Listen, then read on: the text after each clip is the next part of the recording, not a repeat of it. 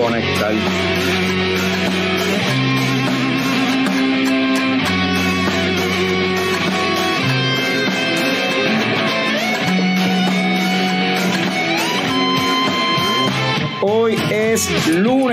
16 de octubre y son las 8 y 4 de la noche en Puerto Rico, lo cual significa que estamos live por Facebook y por YouTube con otro episodio empezando bien tarde como siempre del podcast más pegado del futuro. Esta vez se, se supone que tengamos un invitado desde Colombia, así que en lo que la gente aparece y aparece el invitado, Fran, ponte la musiquita de intro.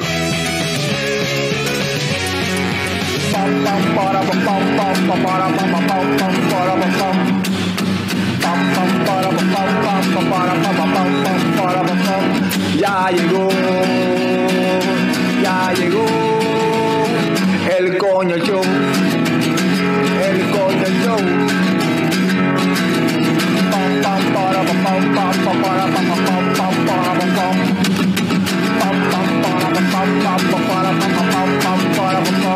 Ya ya el coño show, el coño show.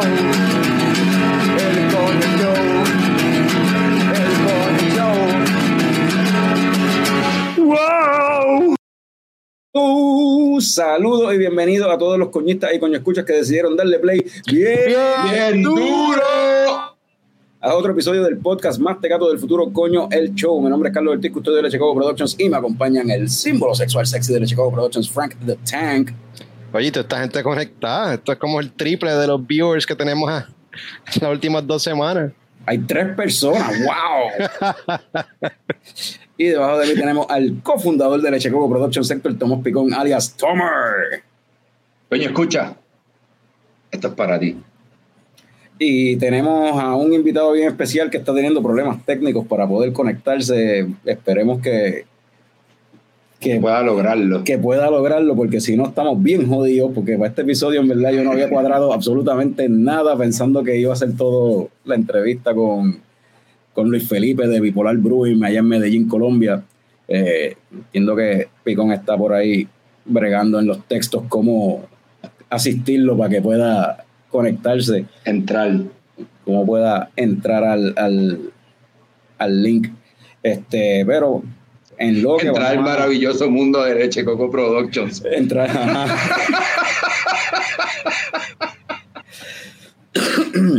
Mira, dile que, que use, que cambió, que use, intente otro browser. ¿Él está desde el celular o desde el.? o desde la No, parece que está desde la computadora, pero estoy intentando desde el celular. Por eso, o, o en la computadora que cambie de browser a ver con otro browser si le funciona. Con, si tiene Chrome o si tiene algún otro browser. Eh, pero en, en lo que, pues vamos a empezar como siempre comenzamos. Frank, cuéntame qué, qué conseguiste en el garaje de gasolina. Estás ahí, este. Tú sabes que, que fuimos a Dylan y hice una comprita. Tengo aquí una Schweinhaben. Esa es la Marchen de, de Tripping Animals. Schweinhaben se traduce a tengo un cerdo. Que pues obviamente pues ahí hay un... Eso es lo que significa. te- tengo un cerdo. Sí, pero este parece que lo usan y significa como que to be lucky. Schweinhaben. Y nada, es una Marchen 5.5 de gozadera. Ahí está la cervecita y pues sabe a típica Marchen. Está buena. Maltosita, Maltosita, media caramelosa. sí. Eh, de hecho, eso. probé una Marchen. eh, fuimos, por primera vez fui a, a Cacique este fin de semana. Me obligaron a ir y en verdad se pasó bien. Te obligaron. Te obligaron. No, y, y hasta guía también. Pero en verdad el viajecito no estuvo tan malo, Claro, se pasó verdad, bien. verdad, y probé te un par de cervecitas, probé par de cervecitas buenas y hasta nos dieron un tour ahí de la cervecera. So, Te cogieron, esperemos te tenerlos de cogieron. guest pronto por ahí. Pues Mira, mira, ahora sí, acaba de llegar por ahí, acaba de conectar- conectarse Luis Felipe Ramírez de Bipolar Brewing. Bienvenido, Luis Felipe. Pipe. No lo escuchamos. No ¿Me se escucha? Héctor, ¿me pueden escuchar? Ahora sí, ahora sí. escuchamos, Saludos. Por lo menos te, te podemos escuchar y, te vemos también. So, bienvenido, bienvenido. Yo creo que hay como que un Pero sabes que se está lagueando. Bueno, yo no sé cómo se dice eso. eh, Exacto. Sí, hay como el internet talento, sí. ¿Qué tal? ¿Cómo están muchachos? Primero me confirman si, si me pueden escuchar bien, si todo está en, en orden con mi audio o está Ahora sí. Te estamos- Se escucha un poco pero ahí te estaba escuchando bien. Ok, saben que no, los escucho súper mal a ustedes. Está cayendo una tormenta en el lugar donde estoy. Ea. Ea, rayos, está cayendo- Saludos, papá, un placer. Un placer. Yo creo que está llegando bien atrás, bien, a- bien se está tardando varios Sí. segundos en llegar el audio hasta allá. Entonces, está. Y ahí se le Ahí fue. se fue. Vamos a, a hopefully a ver si, si se logra bregar esto. Eh, pues sí, ajá. Eh, Fran, te obligaron a ir Ajá, para- pues cacique. Te obligaron a ir a Cacique y te obligaron a guiar también. También, pero en verdad no me arrepiento, se pasó bien y el viaje no es tan malo. Hicimos un par de paradas y se, se hizo corto. Y la cervecera está nítida. Mira, Eva Esteves por acá. Me dice, ajá, me está diciendo lo de la tormenta. Está, sor- está sorprendida con la pronunciación tuya. Wow, tú hablas alemán. Ich spreche Deutsch. Ajá. Estoy aprendiendo poco a poco con, con Duolingo. Highly Wow. recommended. Si quieren aprender algún lenguaje, Duolingo le mete. Saludos a Caroline que está por ahí también conectada. Eh, justo cuando le iba a preguntar al cofundador qué se estaba tomando, pues también se desconectó. Entiendo que es para asistir a, a Luis Felipe a ver si Probablemente. ¿Pero si qué tú estás bebiendo tú? Coño, pues Fran, gracias por, por preguntar. Yo estoy por el, en las mismas que tú, pero me fui local. Porque esto también es así, este, de este estilo así, este Oktoberfest. Y entiendo que es una Marsen también, nada más que, nada más que mirando, juzgando por el color nada más. Esta es la Oktoberfest de Old Harbor, que entiendo que es una. Yo diría que entiendo yo que es una, una Marsen también, nada más que juzgando por el color. Pero, y está de nuevo, maltosita, caramelosita, en verdad suavecita, drinkable, típico Marsen. Es como que ese, como le estaba mencionando allá en Cacique a, a Adrián, que la, la cuestión con las Marsen es que es bien fácil dañarla. Cuando tú estás haciendo una Marsen es bien fácil dañarla, pero a la misma vez es como que una cerveza que básica, o sea, en verdad todas las Marsen como que saben igual, como que una Marsen, eh, como que no hay mucho espacio para jugar con una Marsen, para hacerla que sepa distinta. Es como que ese sabe es, específicamente de esta forma y así es como sabe, tú sabes. Sí. 5.9% de gozadera tiene esta por acá. Mm. Salud. Salud. Y si alguien por ahí está conectado y se está dando algo, aunque hoy es lunes, pues que nos diga lo que se están tomando anyway también. Este, mientras tanto, para hoy estamos jodidos. Yo no tenía con noticias, no tenía nada, contando con que el tema principal iba a ser la entrevista a bipolar y ahora estamos teniendo estos problemas, pero plan B, vamos a salió por fin, hemos estado hablando en las últimas en las últimas semanas, hemos mencionado que este fin de semana eh, 21 Salud, cariño, con tu vinito de 8 pesos. un vinito de 8 pesos, mira, salud, cariño. Tío. Nice. Este, pero es la que hemos estado hablando que el fin de semana que viene, sábado 21 de octubre, hay dos, no uno, dos festivales de cerveza en Puerto Rico, uno en Ponce, otro en, en Aguadilla, aparentemente. No hemos visto mucha cosa anunciada de, de ninguno de los dos, por lo menos del de Aguadilla, pues sí, ya ayer mismo, eso, eso este sábado y ayer fue que vino el municipio a tirar algo, un flyer como tal de, de la segunda edición de la Guadilla Beer Fest, sábado 21 de octubre. Como quiera no hay detalles de qué es lo que va a haber allí, además de, de Beer Yoga como tal, aunque déjame ver, qué, déjame ver qué es lo que dice aquí. Dice,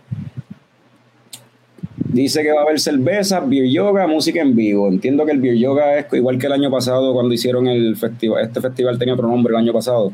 Beer Fest desde el primer Beer Fest de la Bahía se llamaba. Y hicieron un beer yoga en el museo de Aguadilla, allí mismo en el pueblo, a walking distance de, del paseo Marina. Y pues eso era como tal, empezaba antes de que empezara como tal la, la actividad del Beer Fest. Y el que no fue el año pasado, para que tenga una idea, pues por lo menos el año pasado tenían diferentes carpas allí en el paseo de la Marina de diferentes cerveceras. Por lo menos el año pasado estaba lo que era Box Lab, Cold Blood, Boquerón, eh, Señorial, Reina Mora. eh, creo que eran esas cinco. Si se me quedó una, se me quedó. Eh, pero sí, eran como cinco o seis cerveceras, cada una con su carpa, allí sirviendo de sus cervezas. Este, o sea, obviamente pagabas cada cerveza individual en cada carpa y funcionó como una forma de para la gente enterarse, porque había mu- mucha gente allí que no, ni sabía que existían estas cervecerías y se, pudieron enterar allí en esa actividad y que entiendo que para este año pues van a haber, posiblemente van a haber más cervecerías de lo que de lo que dijeron presente el año pasado, posiblemente 10. Escuché por ahí alguien decir 16. Yo pienso que es una exageración. 16, con, esas son todas las cerveceras de Puerto Rico, van a estar Ah, allí yo, entonces. yo escuché a alguien que me dijo que alguien le di- ah, ¿cómo es? Esto es de segunda, de, de- de tercera boca, tú sabes. Que alguien le dijo, que alguien le dijo, que alguien le dijo y me dijo que supuestamente 16 cervezas, cervecerías iban a estar allí. Que a mí me estuvo eso raro, pero yo sé que había escuchado antes que supuestamente como 10 iban a estar. Pero eso este sábado 21 acá en Aguadillas, o si se quieren dar la vuelta, entiendo que ¿A qué hora nítido. Dice ahora ahí. Yo no sé, mano, pues es que la promoción de esto está tan mala. ¿A qué hora? Eso fue por la tarde. Yo no fui el año pasado, pero entiendo que fue por la tarde, ¿no? Sí, pero déjame ver, aquí hay otro post que dice, empieza desde las 12 del mediodía, dice acá. Y va a haber música en vivo. En otro post que dice que encontré por acá. Pero la realidad es que en verdad la promo de esto estaba malísima. Está, está- está bien malo, ¿no? Aquí, mira, encontré, encontré otro post y este fue. Este dice que de una a dos y media de la tarde va a ser degustación y presentación de las cervezas, de 3 de la tarde a 4 de la tarde, beer yoga en el Museo de Aguadilla y del Caribe. Y van a haber presentaciones musicales, pues desde las 4 de la tarde para abajo va a haber este diferente, va a haber música. A las 4 de la tarde va a estar Radio Maníaco, a las 6 Epilogio y a las 8 Earth, Earth, Earth Topping, Earth to Pink. So, yeah, música en vivo, cerveza artesanales, gastronomía, artesanía. Esa es la que hay para el 21 de octubre. Pero de nuevo, mano, la promo de esto ha estado bien, está, está- está mala. Bueno, pues nosotros estamos aquí al lado, así que nos tiraremos la, nos daremos la vuelta. Y cualquier cosa, si está flojito, nos vamos para la grifería, que eso es allí mismo. Yeah. Pero mira, me nos informan por acá que como en 20 minutos, este Pipe posiblemente este Luis Felipe de, de Bipolar pueda conectarse. Norberto. Dice Norberto que parece que hicieron el flyer con la versión gratis de Canva. ese, ese flyer, ponlo de nuevo, de hecho, ese flyer parece AI, full. Ese- Quítate, el comment en lo que busco el flyer aquí. eso mismo que dice Norbert, que Canva es un, una, una un de estos gratis para uno hacer arte en, en, con AI. Y literal, sí, eso se ve bien AI, pero a lo mejor- no sé. Mala mía al artista que hizo eso, si no es AI, pero tiene ese look. Sí, tiene, tiene una- esa pinta. Mira, por acá Caroline menciona la broma de, de esos eventos ha sido mínima, una pena. En verdad que sí, ninguno de los dos eventos los han promocionado mucho. O sea, desde el de Ponce, yo lo que escu- lo que pude como que descifrar, lo que pude descifrar del de Ponce es que creo que iba a estar pues varias barras de cerveza. No sé de ninguna cervecería que vaya a estar, a lo mejor sí, pero por lo menos creo que creo que lo que Alba Beer Garden y Virriola iban a estar allí. No sé si Paparrupe, que está ahí al lado, debería estar, pero no sé. Pero ni las Eh. mismas cerveceras han tirado como que promo, como que mira, vamos a estar allí el sábado, cáiganle. Yo vi una promo hace, hace varias semanas atrás. VoxLab había tirado un story como que el calendario de eventos que venían por ahí y puso para el 21, decía Beer, Aguadilla Beer Fest. Pero no lo volvieron a poner nada, entiendo por la, por la, la- incertidumbre de qué rayo es lo que... Y Snake Island en estos días vi que tiró un flyer, tam- o sea, tiró un flyer del evento, lo puso en, en su story Snake Island también. So, me imagino que Snake Island va también este año. Ok. Pero de verdad sí, me imagino que las cerveceras han dado mucha promo por eso mismo, por la, por la incertidumbre que ha habido, porque si, si no han tirado una de promo, en los mismos, los que están organizando esto, pues posiblemente es porque tampoco tienen nada cuadrado todavía. A dos semanas, una semana del evento no tienen nada cuadrado concreto, o sea, todavía están los organizadores del de Ponce buscando por internet, por Facebook, tirando en grupos de cerveza, cervecerías y gente de comida, marcas y qué sé yo, para que se apunten para participar al Beer Fest de Ponce. O sea, es como que al garete, cabrón. ¿Qué tú dices? ¿Que el próximo año lo tiene que organizar Leche Coco? No, no, tú, tú te vas a meter a hacer eso de gratis. Te vas a meter en un contrato con el municipio también para colmo. Eso, eso Ah, otros 20 Tenemos pesos que más. hacer productions para algo, para algo más, ¿no? Pues, pues, pues, mira a ver, pues te inscribe la corporación, ve sacando todas las licencias y los permisos de producto- la pendeja de la certificación. ¿Cómo es el certificado ese de la licencia ese de, de productor de eventos? Toda Eso esa se hace en un fin de semana. Sí, so, métanle. Mira, Mira. saluda a Jonathan que está, está dando una Moon Juice. Sí, sí. Dice que una hazy que, una hazy que hizo recientemente con 6% de gozadera usando los lúpulos Nectarón, Galaxy y Motueca. Mira lo que dice Jorge Castro. El, Leche Fest. el Leche Fest. Ese va a ser el festival que vamos a organizar el año que viene. Leche Fest. Maldita sea la madre cuando le pusimos esto leche coco. Sí, sí. Porque nadie usa el coco para nada, todo el mundo se empeña Para nada, leche. para nada. Todo el mundo va derecho al leche. Leche Coco LLC. Ese, ese- ese es el que es, eso sería lo que eso es lo que mandaría. Yo estoy seguro que si, si hacemos un Leche Fest se va a llenar. Estoy seguro que se va a llenar porque la gente va a querer. Aunque sea de leche. Pero desde Invitamos, invitamos a productores de leche. Atillo, vamos a Atillo. cabrones dice leche, en Atillo. leche Coco facturando. Oye, Picón, Cuéntame. no te preguntamos qué te estás tomando, vamos a adivinar, vamos a adivinar. Espérate, espérate. Ah, adivinen, adivinen, adivinen. Adivinen. Ah, Picón siempre lleva diciendo que, que ahora solamente va a traer cervezas locales para el, para el show. La última vez que estuvo se estaba tomando, si no me equivoco, era unas 7 pulgadas de Reina Mora. Hoy yo voy a decir que anda, que viró para Basics y está con una Cocoquí de Singing Storm, que están por ahí de nuevo. Yo, dejándome llevar por la conversación de ahorita del chat, yo pienso que tú estás con una medalla hoy. Esa es buena, esa es buena. Esa es buena. Eso es un buen guess, mano.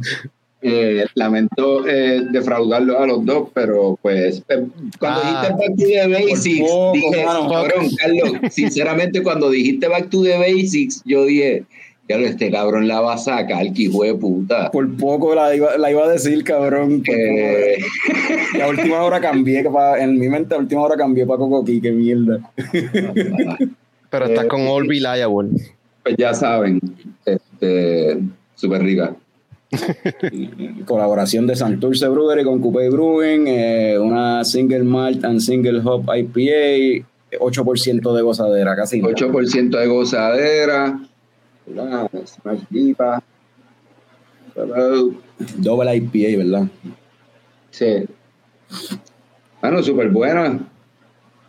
Esta gente pues se votaron con esta. Dime, dime algo que nunca me hayas dicho de esa cerveza. Eh, Puede ser un cuento alrededor de la cerveza también. hermano, este, ¿qui- ¿quieren? Vaya, yo, yo creo que ya yo he hecho ese cuento de alrededor de la cerveza. El de la primera vez que la tomaste. Ajá. Que te Tenemos tomaste- oyentes nuevos aquí, así que zúmbalo, zúmbalo. Que te tomaste como ocho, güey. So, cuando salió esta cerveza, eh, me invitaron para un cumpleaños en San Juan, eh, por allí, por Santurce, por la calle esta, no me acuerdo, famosa. Eh, en la Loíza. sí, no, no, no, no, no, no, no, no, no, mala mía por Miramar. Ah, ok.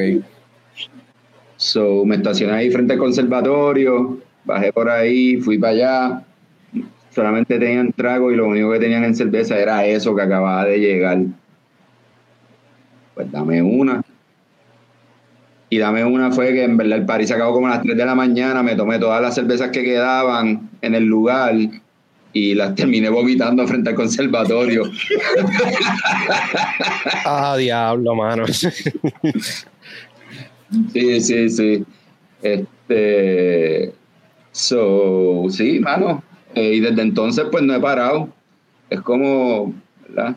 No sé, cuando coges la primera agenda con algo y dices, como que, ah, diablo, voy a seguir bebiendo esto. Mira, ahí se conectó nuevamente Luis Felipe. Vamos a ver si ahora, ahora sí te vemos más claro. ¿Nos escuchas bien? Ahora sí. Sí, sí, me escucho súper bien. Ustedes me escuchan bien. Sí, Sí, sí. Me tocó. Me tocó. Qué bien, qué bien. Me tocó, me tocó moverme de casa, me tocó moverme de casa. Pero ya, ya, estamos full. Hacho, no, pero gracias, gracias por llegar, la verdad. Sí, en verdad No, que qué sí. pena con usted, la verdad, estaba lloviendo un montón, pero ya, aquí andamos, Se, aquí se andamos. está, se, está, se está cayendo el cielo allá, como decimos nosotros. Eso pasa, ahorita mismo estoy en una ciudad diferente a Medellín, es en la costa, y llueve un montón, llueve un montón, esta temporada llueve un montón, y, y está cayendo el aguacero de tu vida. Oye, pero, pero lo importante es que, que estamos aquí, estamos aquí. So, so, Claro sí. gra- gracias por, por, por el esfuerzo y gracias por, por aceptar la invitación de, de Picón, que te conoció ya personalmente, me dijo que la pasó brutal por allá en Medellín. Así Él nos, es. está, él nos está promocionando, él, él es ahora gente de viaje, está convenciendo a todo el mundo de tirarnos para allá. No, yo vengo a hacer lo mismo, tienen que venir, obligados. Sí, Hacho, pues gracias, gracias. Qué bueno que tienes esa iniciativa, me gusta. claro que sí, claro que sí. No, súper bienvenidos a Colombia, la verdad. Medellín es una ciudad de puertas abiertas a todo el mundo. De verdad que yo que yo no nací en Medellín, yo nací en un pueblo que se llama Planeta Rica, Córdoba. De hecho, estoy aquí en este pueblo ahorita mismo. Pero Medellín es una ciudad de puertas abiertas para todos, para todos, incluidos extranjeros, para todos en general. Y, y siempre está esa buena oportunidad de, de hacer vida en Medellín. y Es una ciudad que te trata bonito, que si, lo, que si tienes ganas de crecer, ese es el lugar, ¿no? Y si es Nice. por pasar rico y disfrutar la vida, Medellín también es el lugar. Entonces, no tiene peros. Nice.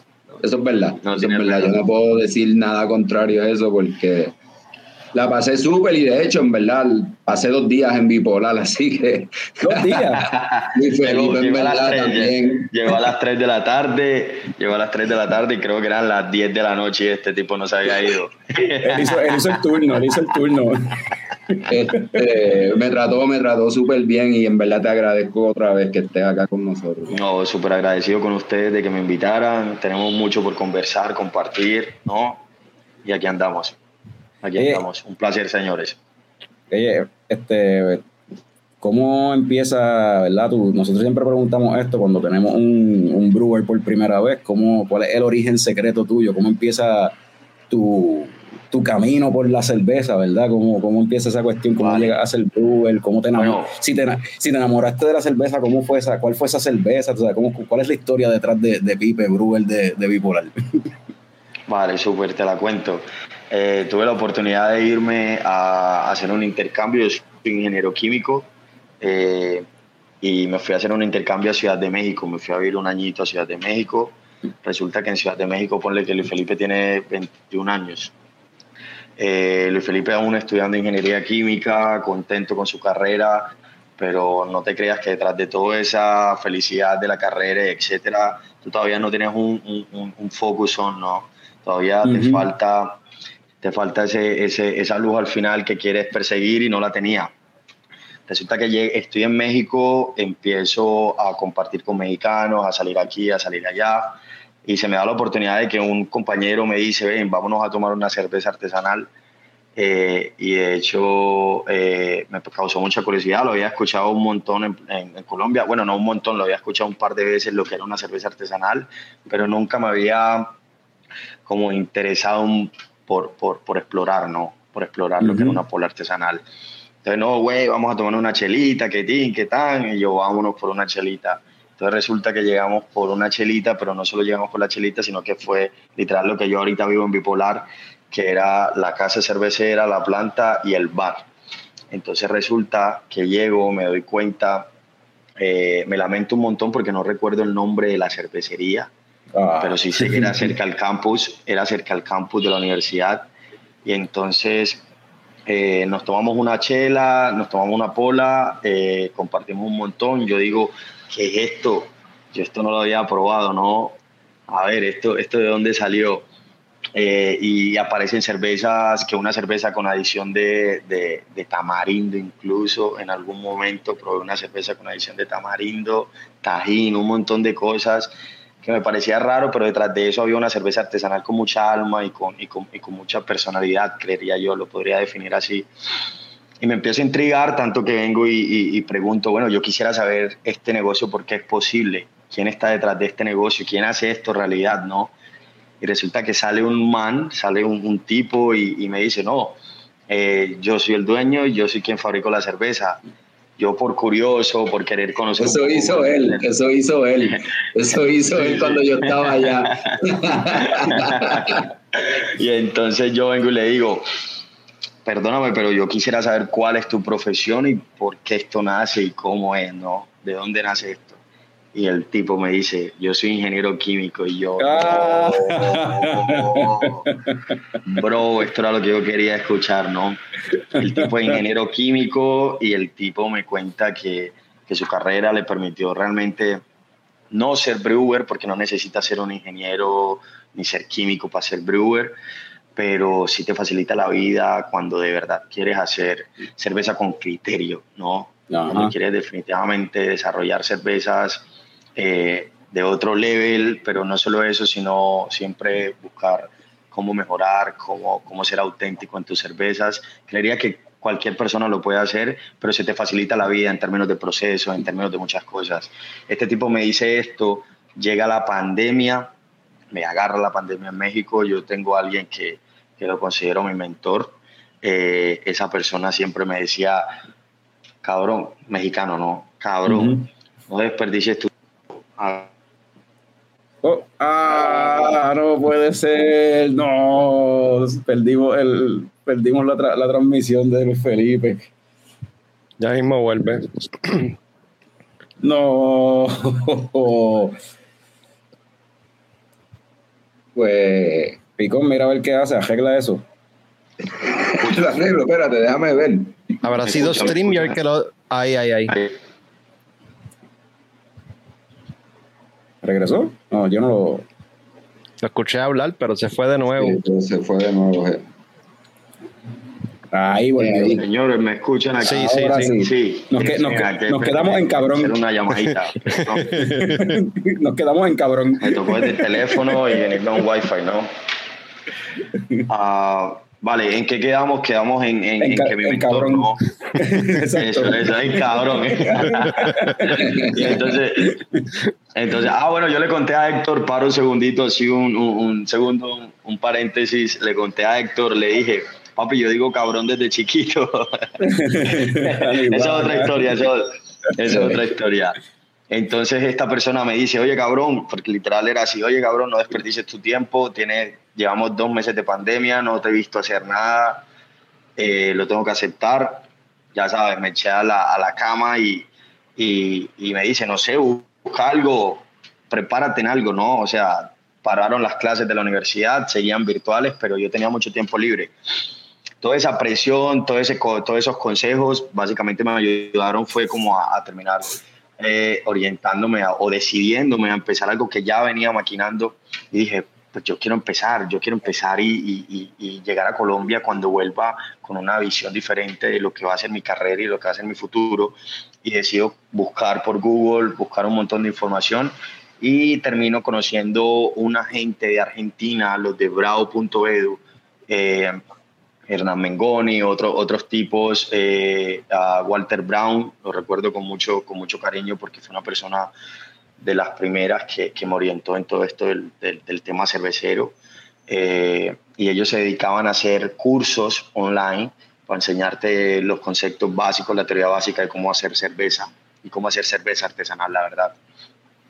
Me conecto con esta gente, me pago un cursillo, hago el curso, eh, me sigo documentando, leo una cosa, la otra, sigo estudiando, pero ya empiezo como a, enfocar un poco mi tiempo libre, un poco no, empiezo a enfocar mi tiempo libre y todo eso que recibía de la academia, de mi, de mi, de mi universidad, como a tratar de visionarme siempre en cómo lo aplico en cervecería, cómo lo aplico en una microcervecería, eh, qué de esto me sirve, qué no me sirve, en qué debo hacer hincapié, en qué me debo hacer fuerte pero, pero al final del día pasó, pasaron cinco o seis meses, me seguí educando antes de volver a Colombia. Llego a Colombia convencido de que montar una cervecería era, era lo que yo quería, ¿no? Pero ok, y que era fácil. un y, pensando que era fácil. Exacto, total, total. y estamos hablando de un pelado de 21 años, ¿no? O sea, yo tenía 21 años, eh, sin dinero, mis papás me mantenían, ¿no? Y, y, no estaba mal, pero ya era hora de, de, ok, ¿cómo lo hacemos? ¿Cómo lo hago? ¿Cómo lo hago realidad? Muy bacano tener la idea, ya me siento capaz de hacer cerveza, pero empecemos y veamos cómo, enfrentémonos al mundo real. Entonces invito a un amigo, invito a una amiga y les digo, bueno, yo no sé qué va a hacer de esto, pero empecemos a hacer pola, empecemos a hacer cerveza, yo pongo esto, yo pongo lo otro, le pedí ayuda a mi familia y, con todo eso resulta que uno, uno me, me, me así hablando de, de, cosas en específico, que mi papá me regaló una olla, literal, que mi papá me regaló una olla, que mi abuelita me ayuda para comprar un intercambiador de calor, pero lo que sí pasó desde el día cero es que por, por, por medio de, mi, de mis conocimientos de la carrera, desde el día uno, aunque hacía cerveza en casa, lo hice con todo, o sea, que un intercambiador de calor, que, que, que, un, que un falso fondo hecho en acero inoxidable. Yo mismo diseñé el plano para hacer los cortes en, en, en, y mandar a hacer el corte láser. Ya sabes, o sea, siempre le quise meter esa ingeniería de mi parte, Ajá. que era lo, lo, mínimo que podía hacer, y hacerlo bien desde el día uno. Y así empezó y, nací, eh, y nació un proyecto con, con, un par de amigos que se llama Foránea Cervecería. Eh, es un proyecto que, que eh, que realmente eh, está en stand-by y va a seguir en stand-by por un buen tiempo porque Luis Felipe ahorita mismo está dándola toda por, por, por lo que vamos a hablar ahorita, que es bipolar. Uh -huh. y, y, es una empresa que me invitó a, a trabajar y, y, y, que me sentí identificado con, lo que, con su concepto, con lo que venden, con, con lo que se quiere transmitir a través de la cerveza, ¿no? Entonces, ellos, ellos, entonces, así, nace, así, nace, todo este cuento, así nace todo este entonces, cuento. entonces Bipolar te buscó a ti. Por cosas, de, bueno, la verdad, Bipolar, eh, por alguien en común, terminamos conociéndonos. Terminamos okay. conociéndonos, la, direct, la gente, los directivos de Bipolar, José Montoya, que es mi jefe, eh, termina conociéndome por medio de Juan Carlos Torres, que es el, el, el brewmaster de una cervecería gigante en Bogotá y para, y, y, para quien trabajé algún tiempo en Bogotá. Primero, o sea, el primer paso grande que yo doy es irme a trabajar a Bogotá a, a Master Beer.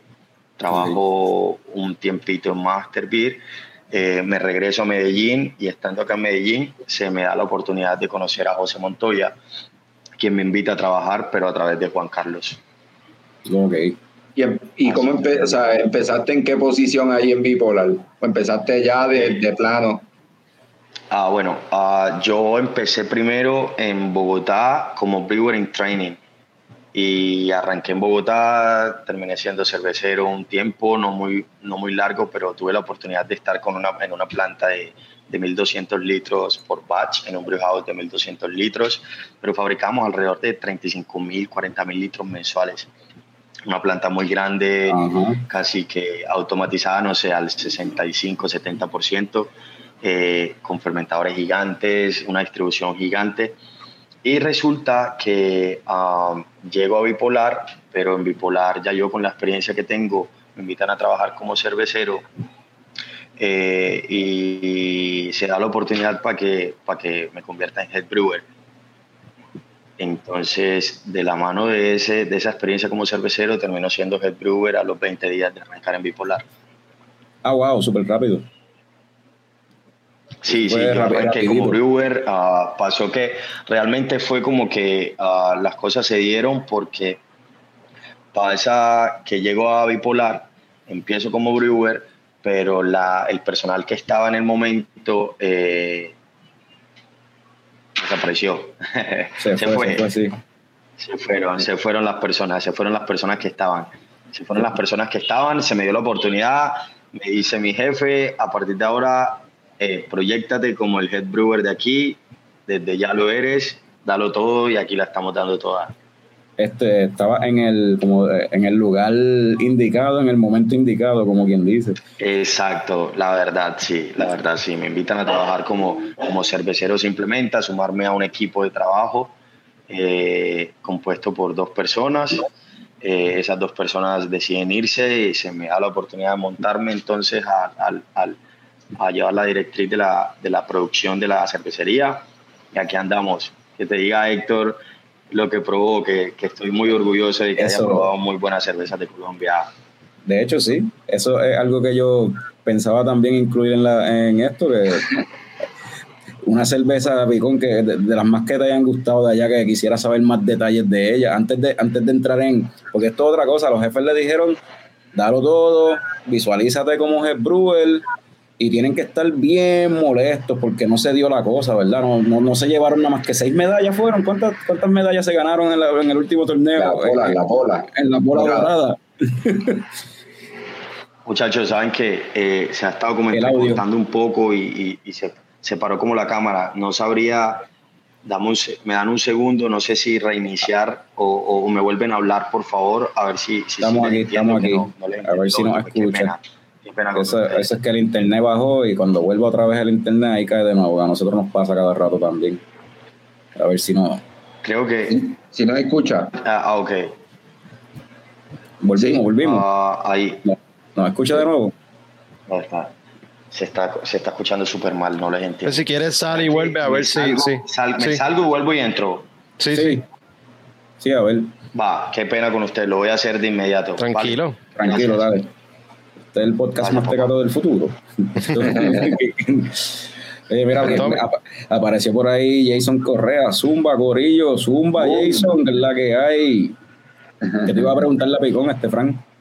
No, en lo que en lo que Luis volvía, aunque Luis todavía está ahí. ¿Estás, ahí, Luis? Mm.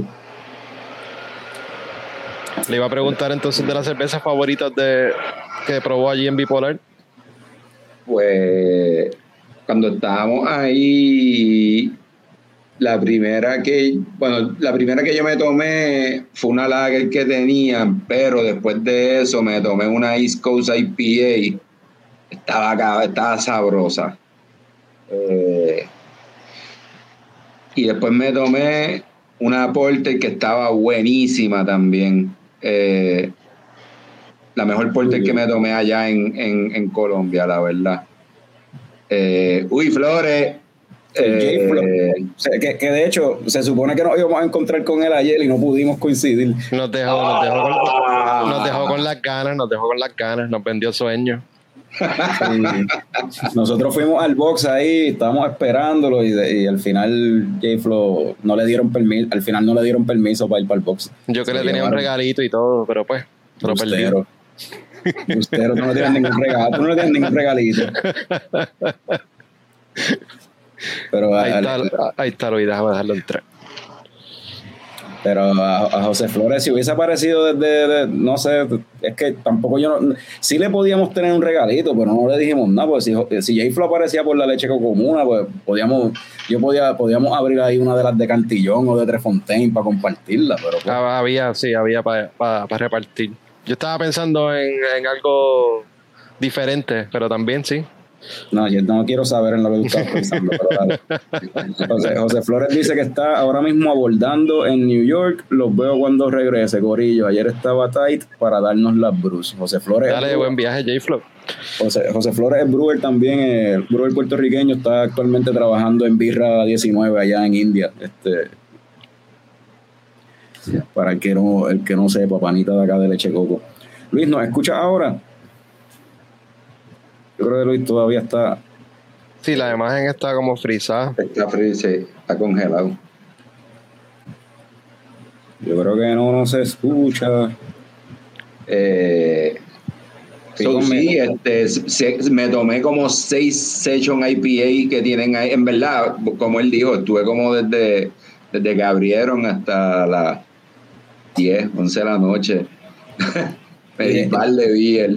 Eh, no puedo, no puedo recordar todas las que me di, la verdad, porque.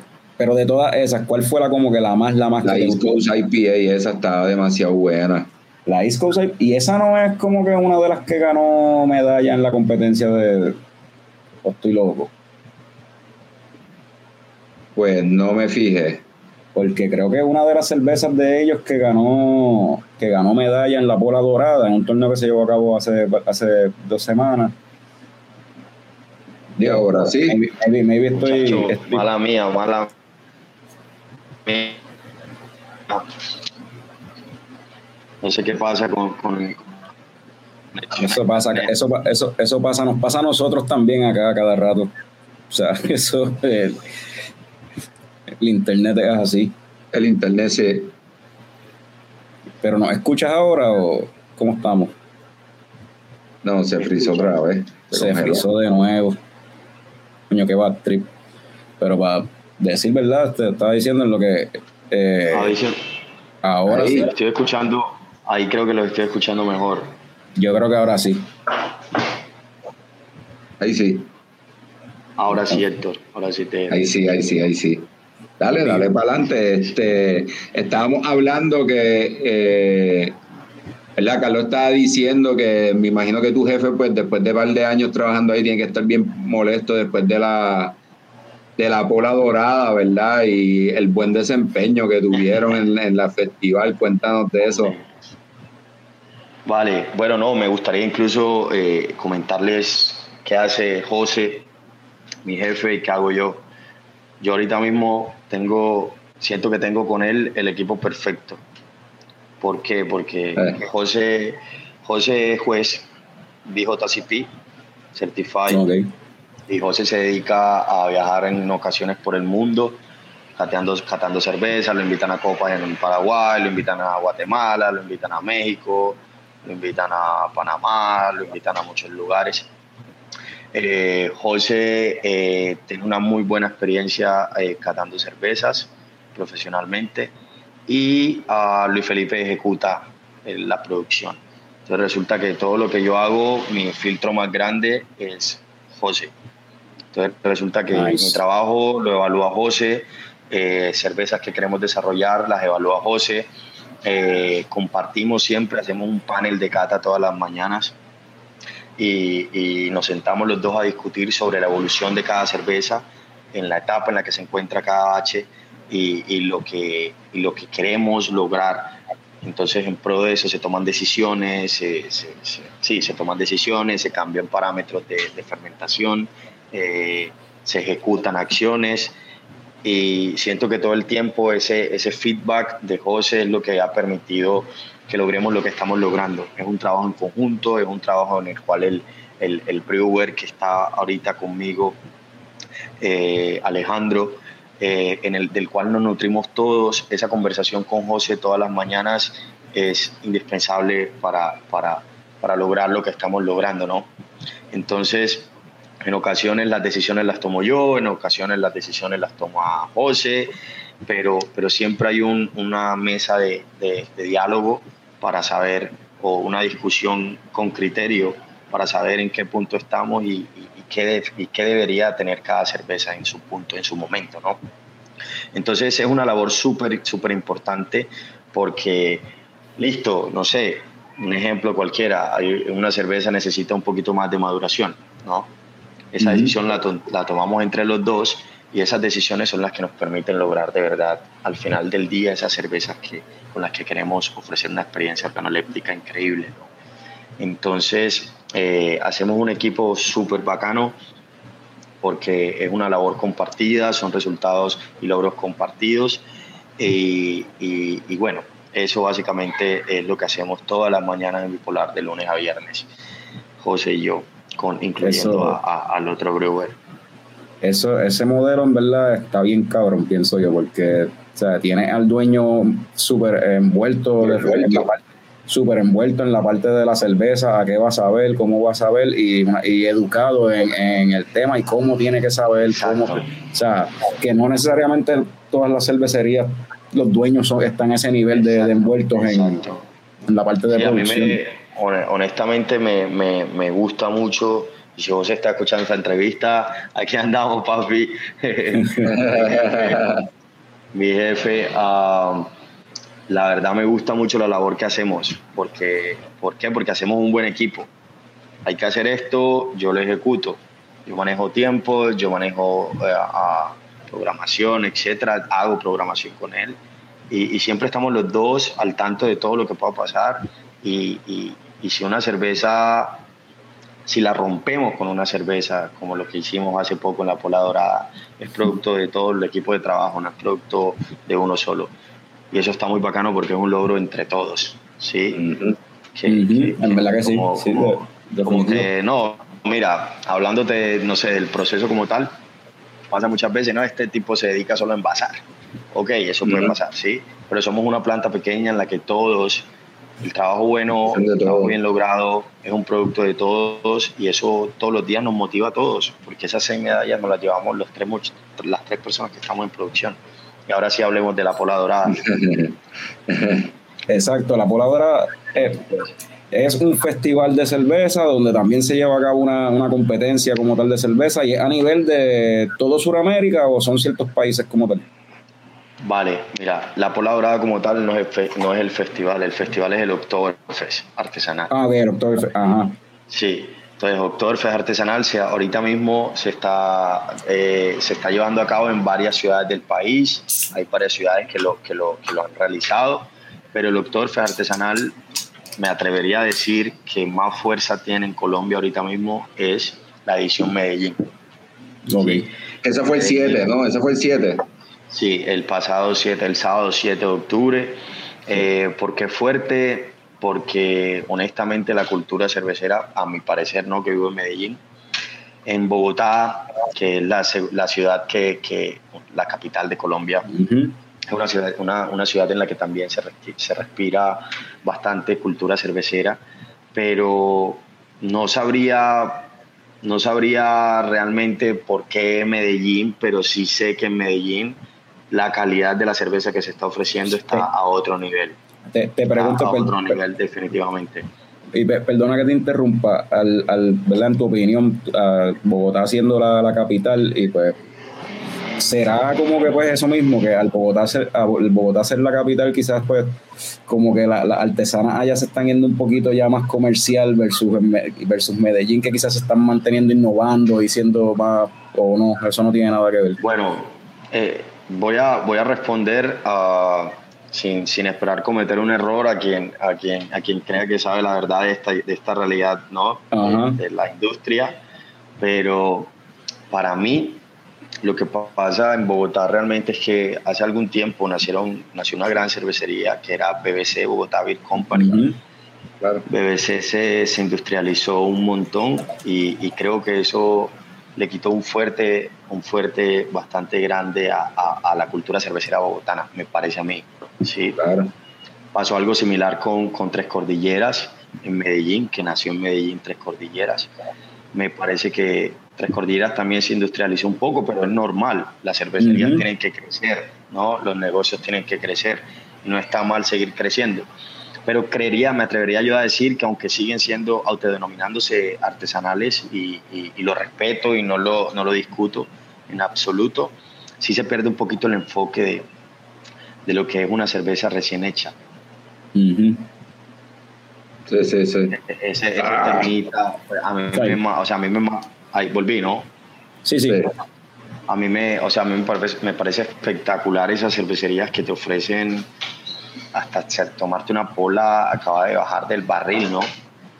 Y, y pues, lastimosamente eso solo lo pueden hacer pequeñas empresas o, o- o empresas que puedan tener plantas en todo, en todo lado, que de lo contrario te toca hacer baches gigantes para poder despachar a ciertos lugares, para poder mantener en stock en todas las ciudades. Pero, pero bueno, eh, volviendo al tema de, de, de Bogotá, Oktoberfest y, el, y la, y pola bueno, dorada. vale, sí. Oktoberfest se realiza aquí, se realizó o se va a realizar en el próximo fin de semana una edición en Bogotá, no recuerdo la fecha, pero en, ambos, en ambas ciudades me parece que está la, la cultura a, a tope, ¿sí? Eh, pero sí, sí soy consciente o me atrevería a decir que el de Medellín la rompe. La rompe por, por la cantidad de personas que se vienen. De hecho, se vienen muchas cervecerías de Bogotá. Sí, el Oktoberfest está, estuvo compuesto por alrededor de, de 80 cervecerías, un poco más. Nice. 80 Wow. cervecerías, casas cerveceras de Colombia, cada una con dos stand. Entonces, hazte cuenta que eran a- al menos 170, 160 puestos de cervezas en, ci- distribuidas en cinco escenarios, donde había un poco de rock, había un poco de, de- de todo, ¿no? Entonces, eh, de hecho, hay muchas personas que se vienen a, se vienen a Medellín, estrictamente al Oktoberfest, específicamente al Oktoberfest, y de la mano del Oktoberfest también se lleva a cabo la Pola Dorada, que es este año, según tengo entendido, el primer año en que la Pola Dorada se hace con, se invitan jueces internacionales a juzgar las polas que hacemos. Entonces estuvo súper cabrón haber tenido, haber tenido jueces internacionales eh, eh, juzgando nuestras cervezas, ¿no? Y además de eso, se invitan cervecerías a enviar sus muestras y, tuve, tuve entendido que llegaron cervecerías de, pues llegaron muestras de cervezas de Argentina, de Perú, de Chile, México, Ecuador, Honduras, Guatemala, ¿sí? ¿Y es cerveza, eh, cerveza pues ya este, como tal de cervecería comercial o, creo que o hay homebrew también? Hay un límite de, galonaje, de, litro. también también, también, hay también, hay, también hay homebrew, también hay homebrew, pero literal todas se, o sea, se juzgaron categorías homebrew, categorías profesional y, en profesional eh, creo que aún no hay, no hay, según no tendría, no tengo conocimiento sobre si hay un, un límite de, de, litros producidos, ¿no? Para saber si ya eres una cervecería industrial. Pero, pero sé que grandes cervecerías argentinas, grandes cervecerías paraguayas, uruguayas, eh, de hecho, vinieron jueces de Italia, jueces de Francia. Sí, lo vi. Entonces. Sí, eran 30 internacionales y 30 de Colombia, ¿no? Algo así exacto, era. Algo así era. Entonces, eh, este año ya la Pola Dorada, que es la copa cervecera del Oktoberfest, se vino a otro nivel y, se vinieron alrededor de 850 muestras. O sea, estamos hablando de, de, de, un montón de cerveza que que, que, que, la vino a romper ¿no? y que vino a mostrar lo que hace. Entonces estuvo súper interesante. El y bipolar estuvo súper interesante.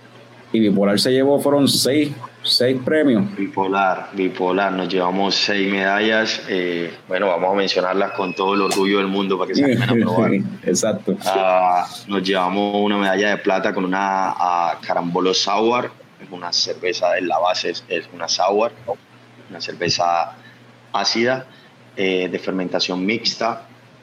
Eh, hicimos una edición de carambolo, no sé si conocen cuál es el carambolo. El carambolo, en Puerto, bueno. En, Puerto Rico le decimos carambola. Carambola. No, de hecho aquí, eh, de hecho acá en, el mismo país, ya sabes, en diferentes zonas del país se lo llaman diferente. Okay. lo llama corombolo, ya sabes, Exacto. Cuando yo vi, de hecho, yo, lo, yo vi en el Instagram de Bipolar, vi que tenían el anuncio de la cerveza y vi que decía carambolo y yo, ¿será de carambolo? Entonces veo la imagen de la, de la cerveza, de, la, la, fruta en forma de estrella y yo, a ver, carambola, ok, sí. Sí, sí, sí, sí. Entonces nos traemos una, una medallita de plata con la Carambolo Sour. Hay una cervecita que hace, hace no mucho la desarrollamos y de hecho ya hemos sumado un par de medallas en diferentes copas con ella y fue una Tamarindo Sour eh, una cervecita con adición de tamarindo en maduración. Está hiper mega brutal, no tengo otra palabra para esa pola porque es, es, es el, la propia, quería yo, Está bien. Reúne, reúne, reúne todo ese flavor tropical de la mano de una pola sin dejar de ser una pola y está hiper mega interesante. Eh, Tamarindo Sour se trajo una medalla de plata una cerveza de línea que venimos desarrollando hace mucho tiempo y que todos los días nos rascamos la cabeza de cómo hacerla mejor y cómo, cómo romperla con ella. Esta vez lo hicimos y muy contentos por eso porque es una de las cervezas que nos identifica también y es la Red IPA. Entonces ya llevarte una medalla de plata con una red IPA, sabiendo que estás compitiendo con argentinos, estás compitiendo con México, estás compitiendo con, con gente de varios países, llevarte una medallita con una red IPA, con una IPA en general, eso, eso, eso nos, nos, nos enorgullece un montón. Entonces eh, nos trajimos también una medallita con una red IPA. Eh, todo el mundo estaba loco ese día queriendo probar la red IPA y no la llevábamos al festival. la teníamos en el bar. En el, Entonces, sí, ya sabes, después de que se mencionan las medallas, todo el mundo se viene al, al, stand de nosotros, la ganadora, la ganadora, la ganadora, y no tenemos la ganadora. Teníamos unas propuestas muy, muy interesantes y, y, la gente se fue hiper mega feliz también con lo que teníamos para ofrecer en el festival. También nos traemos una medalla de plata con una, una le llamamos terpenipa, una session IPA con adición de terpenos de cannabis. Oh, básicamente, básicamente era una cervecita que eh, tanto en nariz como en boca evoca eh, el cannabis, ¿sí? Evocaba el cannabis en todo su esplendor, pero no tenía efectos psicoactivos. ¿sí? Los terpenos eh, no, no, no, tienen efectos psicoactivos más que esos aromas y sabores al cannabis. Entonces una cervecita interesante que al final del día, de pronto después de tres, sí te puede terminar dando un poco de pereza, pero no, pero no, pero no ese, ese trip de, de, la WIT como tal. ¿no? Pero eh, esa es la que tenían allí cuando yo fui, o es, nueva. No, no, la hicimos para el Oktoberfest, fue una edición especial para el Oktoberfest. Cuando tú viniste creo que también fue una East Coast estaba la East Coast, pero tenían una session IPA que de esa me tomé sí, Ah, bueno, bueno, vale. Vale, hicimos un batch específico de la session solo para hacer la edición de terpenos. Ok. Y la mandamos. Bueno, la session ah, está cabrona. Sí, sí, sí. Qué bacano, qué bacano, Héctor. Eh, también nos trajimos una medalla de oro con un American Barley Wine. Boom. Ya está. la felicidad, la felicidad, no se imaginan. Entonces nos traemos la medalla de oro también con un barley wine. Eso está también duro, súper duro. Muy contento también. Entonces un American Barley Wine, eh, una cerveza con 9 grados de alcohol, eh, 10, 10 grados de alcohol. 10 grados de alcohol. Entonces está súper, súper interesante. Una cerveza con unos matices impresionantes a, caramelo, ese alcohol, nada de, alcoholes superiores, ya sabes, un montón de cosas que, que, la, que, la, que, nos permitieron ganar el premio gracias a una cervecita muy, muy bien lograda. Y el sexto premio fue un reconocimiento a, a la mejor cerveza con terpenos de Colombia. Entonces, eh, eso estuvo también súper cabrón.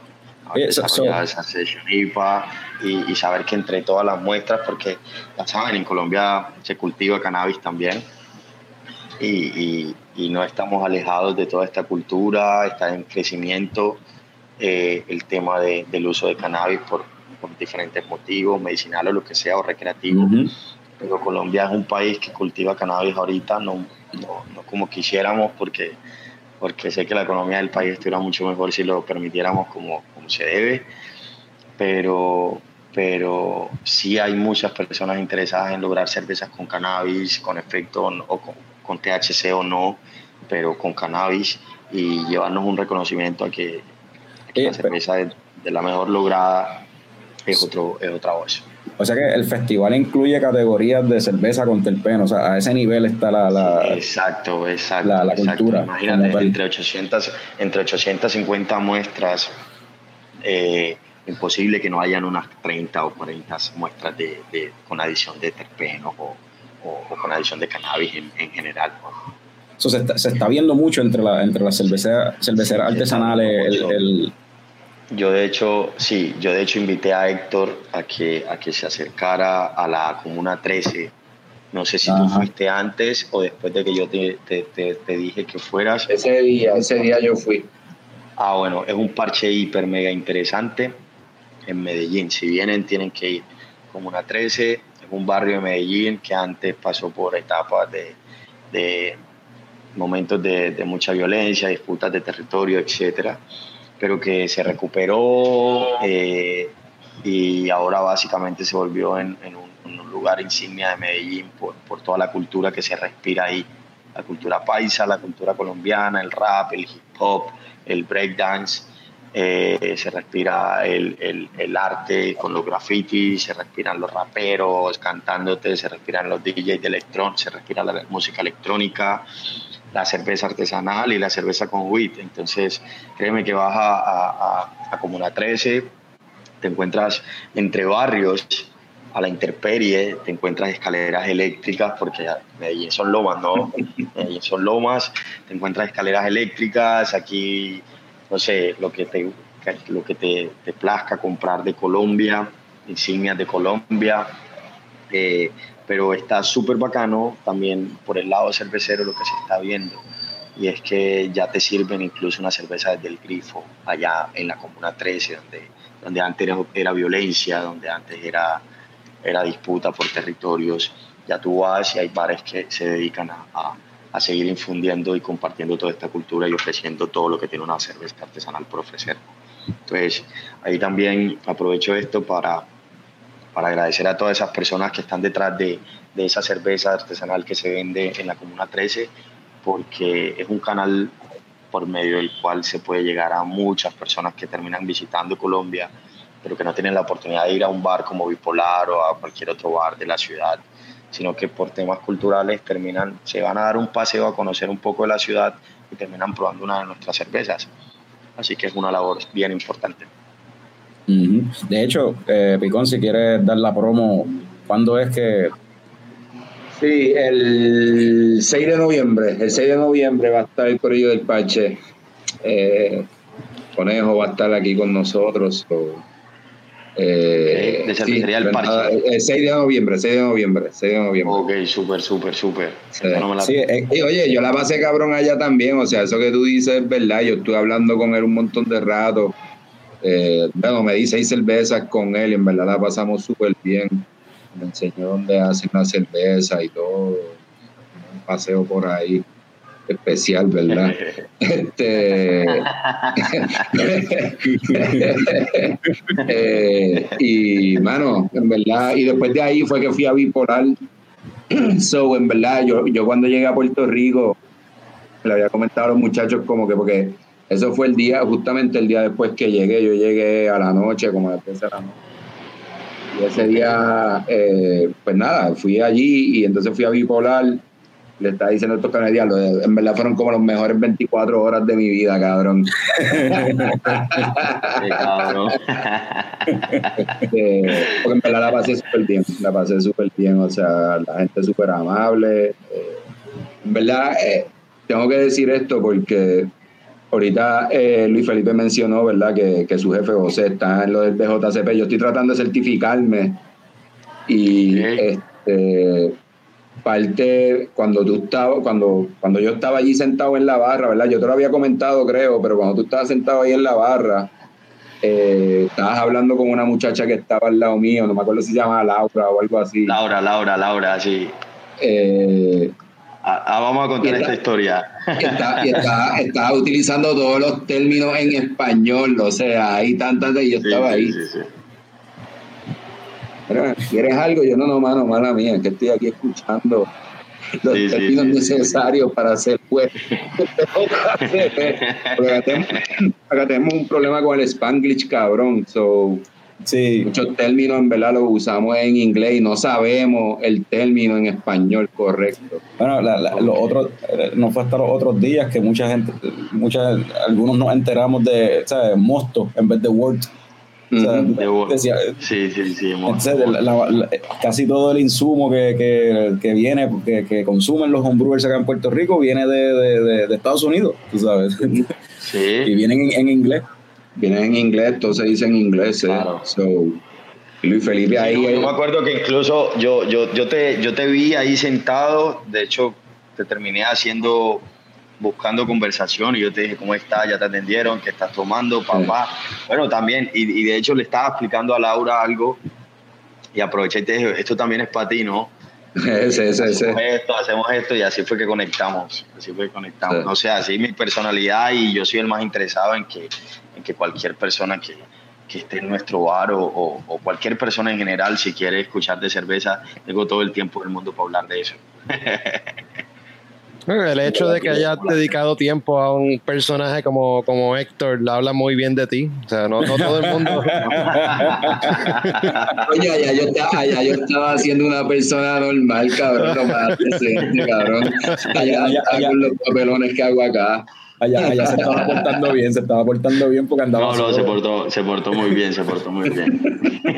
Tanto que yo me fui, tanto que yo me fui, yo me fui a casa, me tocó volver a bipolar a las 11 de la noche y Héctor todavía estaba en bipolar, se portó muy bien. Es que no se, atre- no se atrevía a irse, no sabía cómo llegar al hotel, fue. No sabía cómo levantarse. Oye, Yo terminé, yo terminé mi turno, me fui a casa, me tocó volver Héctor a las 11. No, ya, ya, ya, él Mejor estaba, él, él estaba haciendo doble turno, le tenían que pagar doble, ya, sea, ya. yo, yo, sinceramente, yo no sé cómo yo estuve bebiendo ese día por tanto tiempo. O sea, porque empecé temprano en el parche, como a las 10 de la mañana. y seguí por ahí. Bueno, en verdad esa noche dormí con la puerta del cuarto abierta del hotel. o sea, abierta. en verdad fue una buena noche. Y, eh, ¿verdad? La, mayoría de la gente que nos escucha, obviamente, pues son de acá de Puerto Rico, pero entonces Bipolar como tal, pues es la fábrica de cerveza más la barra, ¿verdad? Tiene su, su, su tap un grupo. y hacen, y hacen eventos y toda la cuestión. Tiene que, que próximamente tienen por ahí, que viene por ahí. En... Vale, que, se viene. Eh, no, Bipolar realmente abrimos de lunes a lunes, no cerramos nunca. Tenemos un tap room, tenemos un tap room con, con 15 grifos. Eh, tenemos en, en, los 15 grifos distribuidos 7, 8 cervezas de línea que siempre, siempre hacemos. pero el factor diferencial siempre es que la, todos los días, todas las semanas estamos pensándole qué cerveza hacemos, qué cerveza quiere el público, cómo los lo descrestamos, cómo, cómo, cómo cautivamos nuevos paladares. ¿no? Entonces tenemos esos seis siguientes grifos siempre para, para ofrecer esas cervezas experimentales, esos nuevos proyectos, eh, esas cervezas diferentes que, que básicamente enmarquen ese, ese perfil innovador, ese, ese factor innovador que, que nos caracteriza en bipolar. Entonces no nos casamos con cinco o siete estilos que hacemos siempre, sino que siempre, por ejemplo, Carambolo Sour. Carambolo Sour nació una semana antes de Pola Dorada, decidimos mandarla y nos traemos una plata. Y Carambolo Sour nace de la creatividad de decir, esta fruta es un poco, es poco, es poco común, no todo el mundo se hace un jugo de carambolo, no todo el mundo consume carambolo con frecuencia, pero el carambolo tiene, tiene ciertos perfiles interesantes, cítricos, que van de la mano con esta cerveza. Hagámosle, hagámoslo así, tomemos esta decisión, hagamos esto, utilicemos tal, tal, tal cantidad uh, por, de, de, fruta por, por litro, y esas son las decisiones importantes para crear. Eh, eso te iba a preguntar sobre la carambola. ¿Se te fueron muchas libras para poder hacer esa cerveza de, de... No, no, no. Créeme que, que no se va. A ver, no se va mucho. no se van bultos, no se van bultos de carambolo, porque es que nosotros siempre queremos, uh, para, para llegar a esa cerveza que queremos ofrecer, realmente lo que primero hacemos son testeos ok, testeamos con esto, testeamos con esta cantidad, vámonos con, no sé, 2 kilos por, por 10 litros, eh, o, bueno, 2 kilos por, perdón, 200 gramos por litro de fruta, ¿sí? En la, en la presentación que, que cada uno lo, lo, haga, o hago una pulpa, o, pico la fruta, o, o, lo hago como, como se me antoje, cualquier persona, cualquier brewer. Entonces se toma esa decisión de cómo agregarlo, en qué momento agregarlo. Realmente siempre hacemos, antes de sacar una cerveza, esa cerveza ha pasado por al menos tres filtros experimentales. Nunca, nunca salimos a, a, inventar, ¿no? Como, ok, tómate, tómate esto que, que saqué porque sí, no. Realmente una cerveza que se nos, una cerveza que queremos hacer, si algo diferente se nos, se nos ocurre y lo queremos sacar a, venta, a la venta, esa cerveza al menos llevamos un mes trabajándole en, después de terminada, en cómo hacerla mejor, qué le cambiamos, qué estuvo bien, qué estuvo mal, qué corregimos, listo, la logramos, vámonos, ¿sí? ¿Y cuál es, cuál es, y de todo ese proceso, cuál es, me imagino yo que tiene que, esa, cuál es, esa es tu parte favorita, cuál es tu parte favorita, esa, parte de como que de, volver, de, volver de, regresar básicamente al homebrew, como quien dice, para desarrollar algo nuevo. Exacto. Exacto, y, es una tarea compartida con Alejandro, que es brewer también. Es una tarea compartida, es un, trabajo en equipo, como lo mencioné desde el principio, pero honestamente mi parte favorita es cuando, cuando José me dice, uh, proponme una receta. Esa es mi parte favorita. Esa es mi parte favorita. Proponme una cerveza y me la envías, la evaluamos, la discutimos y la llevamos a cabo. ¿Por qué? Porque ahí es cuando yo digo, aquí vamos a explorar todo, aquí es donde, aquí es donde la vamos a romper, ¿no? Hagamos esto, hagamos esto, me gusta esto. Hay algo importante que debo mencionar también, y es que en Colombia todo se importa.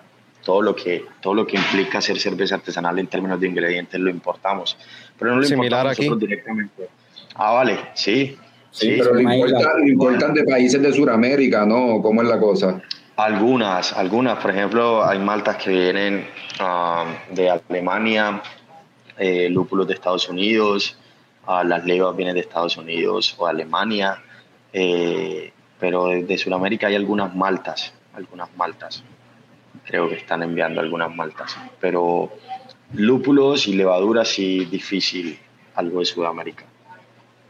Entonces, algo importante que, y a lo que nos enfrentamos todos los brewers acá en Colombia es que es muy difícil, si eres una cervecería no muy grande, que puedes garantizar tener en stock todos tus ingredientes, eh, es muy difícil siempre tenerlos en stock. Entonces, ahí está la labor indispensable de nosotros los cerveceros. Cuando un ingrediente clave no está, ¿qué hacemos? ¿Cómo lo solucionamos? Porque hay que producir, la gente quiere seguir tomando. Sí, nos están llamando a pedir barriles de Red IPA, nos están llamando a pedir barriles de Session. Nos vamos a quedar sin, hay que producir. Llamamos al proveedor, nos dice la importación llega en un mes. ¿Qué hacemos? Esa es la labor interesante también. Cuando, cuando tú, con, tu, con el conocimiento que desarrollas, vienes y dices, listo, vamos a hacer esto en tal cantidad, cambiamos el momento, ya no lo hacemos en este momento, sino que lo hacemos, no sé, algo, por hablar un poquito más técnico, ya no hacemos esto iniciando fermentación, sino, que lo hacemos finalizando fermentación y logras la misma cerveza aun cuando estás cambiando cosas, ¿no? Esa es la labor también de nosotros y ese es todo un reto todos los días porque se vuelve hiper mega difícil. De verdad tú garantizar que cada vez que vas a hacer un bache de sesión IPA tienes absolutamente todos los ingredientes tú tienes en stock para uno o dos baches, ¿no? Nosotros ahorita fabricamos baches de 1000, 1200 litros, pero tenemos en stock para uno o dos baches, porque tenemos 12 cervezas o, o 13 cervezas que siempre estamos haciendo con mucha frecuencia, pero no podemos tener cinco, cinco stock de cinco para cinco baches de cada una de las cervezas, sino que nos toca uno dos para esta, uno dos para esta, uno dos para Red IPA, uno dos para Session, uno dos para doble IPA, uno dos para East Coast, pero no puedes tener cinco, cinco para todos, me van a entender, porque tenemos muchas cervezas, muchos, muchos estilos de cerveza. Entonces, cuando se te acaba algo y, el, el, proveedor te dice la importación no llega hasta dentro de un mes y medio, ahí es donde la labor de nosotros los cerveceros, eh, donde la labor puede, puede uh, puede lograr el, el, objetivo, ¿no? O sea, mi objetivo es seguir ofreciendo la cerveza con la calidad siempre o mejor, para atrás nunca. Y, que la gente que vaya y que si Héctor va dentro de un año o dentro de cinco meses, pero no sea dentro de cinco, pero sea mucho antes, y ustedes también muchachos. Si ustedes van a bipolar, y en especial Héctor, si va a bipolar el día de mañana y prueba la East Coast, que la East Coast le sepa igual de rica o mejor ¿sí?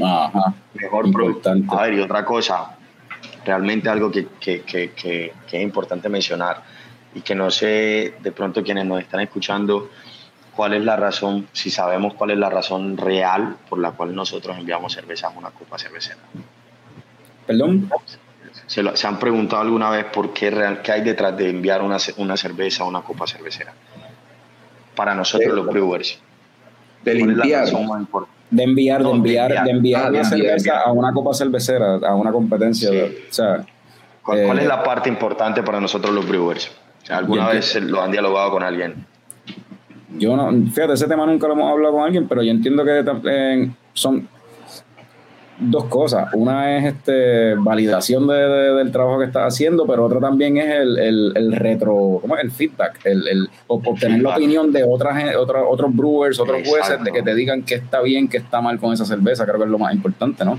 Exacto, exacto. Entonces realmente ahí está la labor importante y por eso menciono que, que si Héctor el día de mañana vuelve y prueba la Red por la East Coast, al menos tiene que ser igual de buena, igual de rica o mejor. Producto de que es lo mejor de qué podría ser mejor, de todo esos feedback que recibimos, de que la inversión en enviar una copa, porque eso tampoco es gratis, pero la inversión que hacemos eh, desde la empresa para enviar nuestras cervezas a copas internacionales, eh, llevan detrás ese interés por, por tener un feedback eh, valioso de jueces internacionales que nos dejen saber esas personas que se recorren el mundo probando cervezas, que, que saben mucho de cerveza, que, que estudiaron para, para catar cervezas y, y, que, y que se certificaron con, con, con, quien lo, con la organización que se dedica a ello, nos dejen saber en qué, en qué, cómo lo podemos hacer mejor o en qué estamos fallando, ¿no?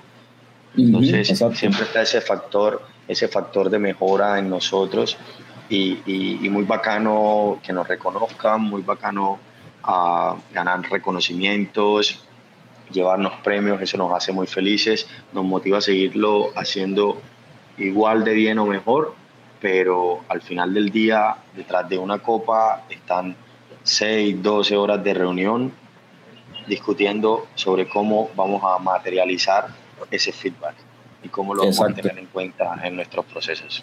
Sí, eso, eso es otra cuestión, no es enviarla, no es enviarla y, y- y ya. O sea, es enviarla y, Exacto. y tratar de conseguir ese, ese, ese, ese feedback para que retroalimente como tal la- a ver cómo, cómo utilizarlo para mejorar. O sea, un market feedback analysis, no sé, whatever, me fui enviando. No, y, y en verdad tiene un pro- en verdad también tiene como que un, un, un behind the scenes, un- una, una de esto por detrás de todo, y es que, por ejemplo, en, el- en la Copa, ¿verdad? Pues hay un montón de gente internacional también, ¿me entiendes? Que eso le da una exposición diferente a la que normalmente tienen. So, la, verdad, eh, ese feedback de gente de afuera que tienen esa experiencia, pues también ellos dicen, diablo, esta gente la rompió allá, tienen que visitarlo. No, exacto, esa es la parte de, de vali- que eh, validan tu o sea, Validación, va- validación de tu producto, o sea, esa, esa es la parte de validación como tal.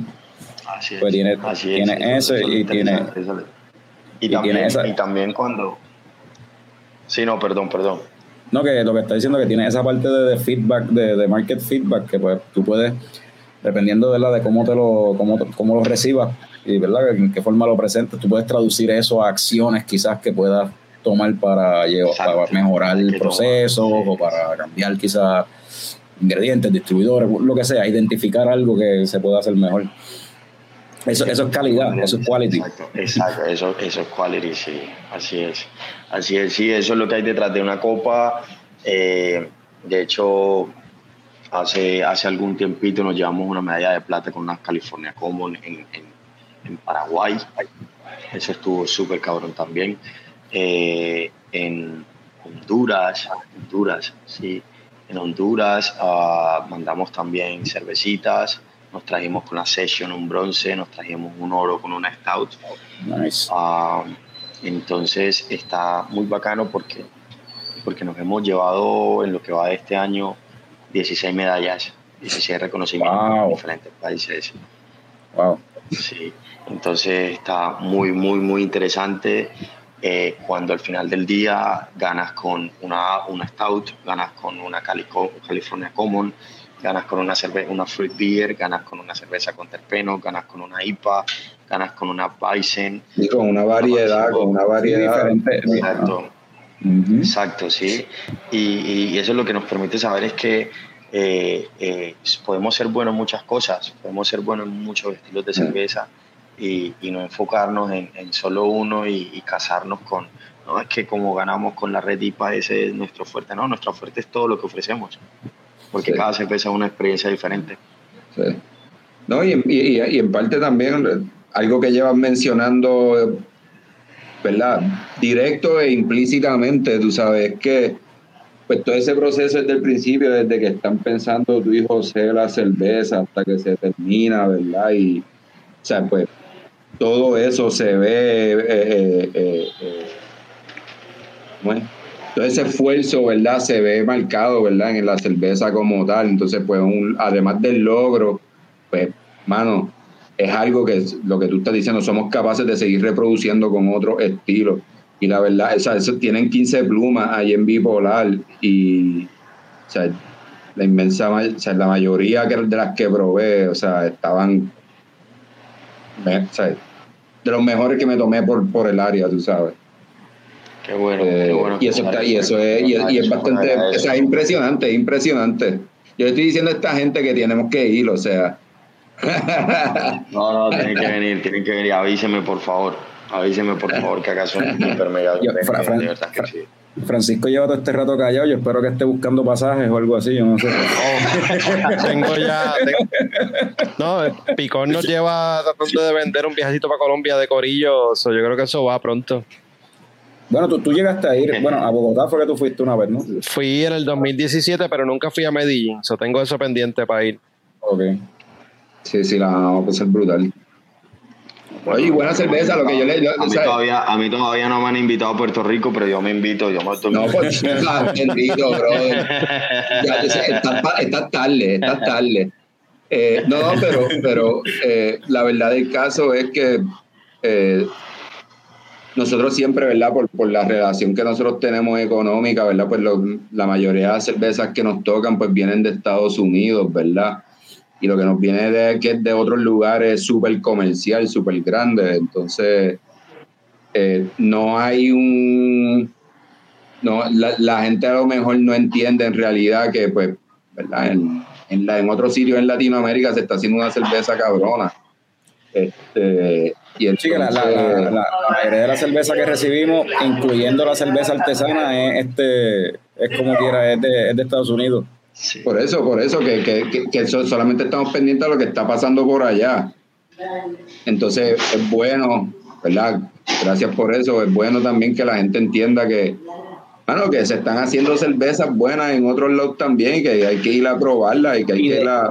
Y de hecho, ahora que tú mencionas eso, de Sudamérica llega bien poco, Sí. pienso yo, de así de cervezas pequeñas acá a, a Puerto Rico, o sea, sale bien poco de Sudamérica para el norte, por verdad, o sea, o sea, a veces tienes más chance quizás de conseguirla dentro del mismo Sudamérica, o sea, dentro del mismo Sudamérica, pues en otros países, que sea de Colombia, en Argentina, en Venezuela, pero entonces eh, quizás en Europa puede ser que en algunos sitios consigas algo, pero si vas para arriba, así, para el Caribe y para, para Estados Unidos, qué sé yo, pues, como que es más difícil conseguir algo de Sudamérica acá.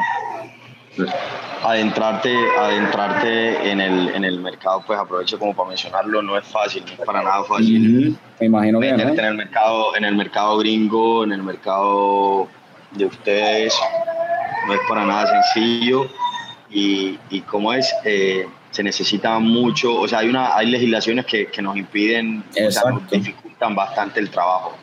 Y taxes, un montón de cosas Eh, que, sí. que al final del día terminan, terminan eh, obstaculizando esa, esa intención de, de poder, de poder incursionar en ese mercado gringo, ¿no? Sí. Eh, pasa lo siguiente y pasa lo siguiente y es que hace poco ahorita en, el, en, en la Pola Dorada eh, la cervecería la mejor cervecería de toda la competencia fue una cervecería de Panamá se llama Casabruja Pana- Pasa- Casabruja Brewing Ah, y resulta que antes de la Pola Dorada ya veníamos ya veníamos coordinando una colaboración con, con Casabruja y se nos da la oportunidad con Casabruja. Casabruja se anima a, a- a hacer la colaboración con nosotros. Pronto les doy más detalles de lo que hicimos y de lo que viene en camino. Casabruja tiene incluso un World Beer Cup con una, con una, con una Ghost. Así. ¿sí? Entonces, eh, tener la oportunidad de estar con ellos, de compartir conocimiento, de lograr una, una, una pola increíble, eso está súper cabrón. eh, No, y- Pronto les doy más detalles de lo que pasó con Casa Bruja. Y traigo a colación Casa Bruja es por lo siguiente. Casa Bruja exporta cerveza a Estados Unidos. Así. Casa Bruja, sus polas de Panamá las envían a Estados Unidos, envían containers a Estados Unidos. Entonces ya ellos poder haber ah, incursionado, de, adentrar, o sea, en- Ahí sí. Pero sí que entonces Casabruja abrió, abre, abre puertas. Abriendo camino. Está abriendo, está abriendo camino, es un, es un precedente, básicamente. No, no, y, y- y está bueno porque o sea, ya, ya, ¿cómo es?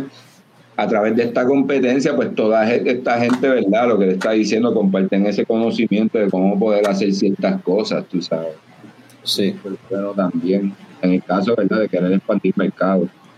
Y eso es lo, eso es lo bueno también. Él menciona que Casabruja ha ganado medalla de World Brew Cup, que lo, lo bueno del World Brew Cup con, con Que le abre puertas. a otras copas, que es que, eh, no, y que, eso, y que ahí participan cervezas del mundo entero, de todos los países del Por eso te, que te abre puertas, porque es una competencia ahí súper reconocida. Ya. señores, se sí. perdió, se perdió la conexión. Ahí me escuchan. Sí, sí. Pero básicamente Vale. este Ca- Casabruja es un precedente, tú sabes, que abre, abre puertas, abre camino para que Claro, pueda- claro, o sea, estamos hablando con, con un... Si, si tienes World Big Cup, eres un referente de entrada, ¿no? Exacto. Eres un referente. Algo estás haciendo muy bien para tener un World Big Cup. Entonces, eh, tener la oportunidad de compartir tiempo, espacio, conocimiento con todos ellos, discusión, eh, discusión eh, basada en conocimiento, crear una receta, sentarte, discutirla, tomar decisiones, ejecutarla y tener alrededor de 14 horas de trabajo porque hicimos doble batch, hicimos dos cervezas en paralelo, una aquí en nuestro equipo de 1000 litros, otro aquí en nuestro equipo de 250, dos cervezas completamente diferentes. Hmm. Eso fue una experiencia súper cabrona y terminar la noche compartiendo buenas cervezas, ¿no? Entonces, eh, ellos tuvieron la oportunidad y lo hicieron posible de, de enviar sus cervezas y exportar. Eh, ¿Por qué no nosotros pronto no? Oye, coño, ojalá eso está, que, que sea, que sea pronto, que eso se dé. Sí, sí, sí. Así, Ustedes- trabajando fuerte y dándole. Perdona si lo, lo mencionaste ya, pero ¿ustedes distribuyen fuera de la cervecera en Colombia o solamente en la Sí, cervecera? claro que sí. Sí. Sí, enviamos, enviamos barlitos a, a alrededor de 10, 12 bares en la ciudad. Enviamos cervecitas a restaurantes en latas. ¿sí?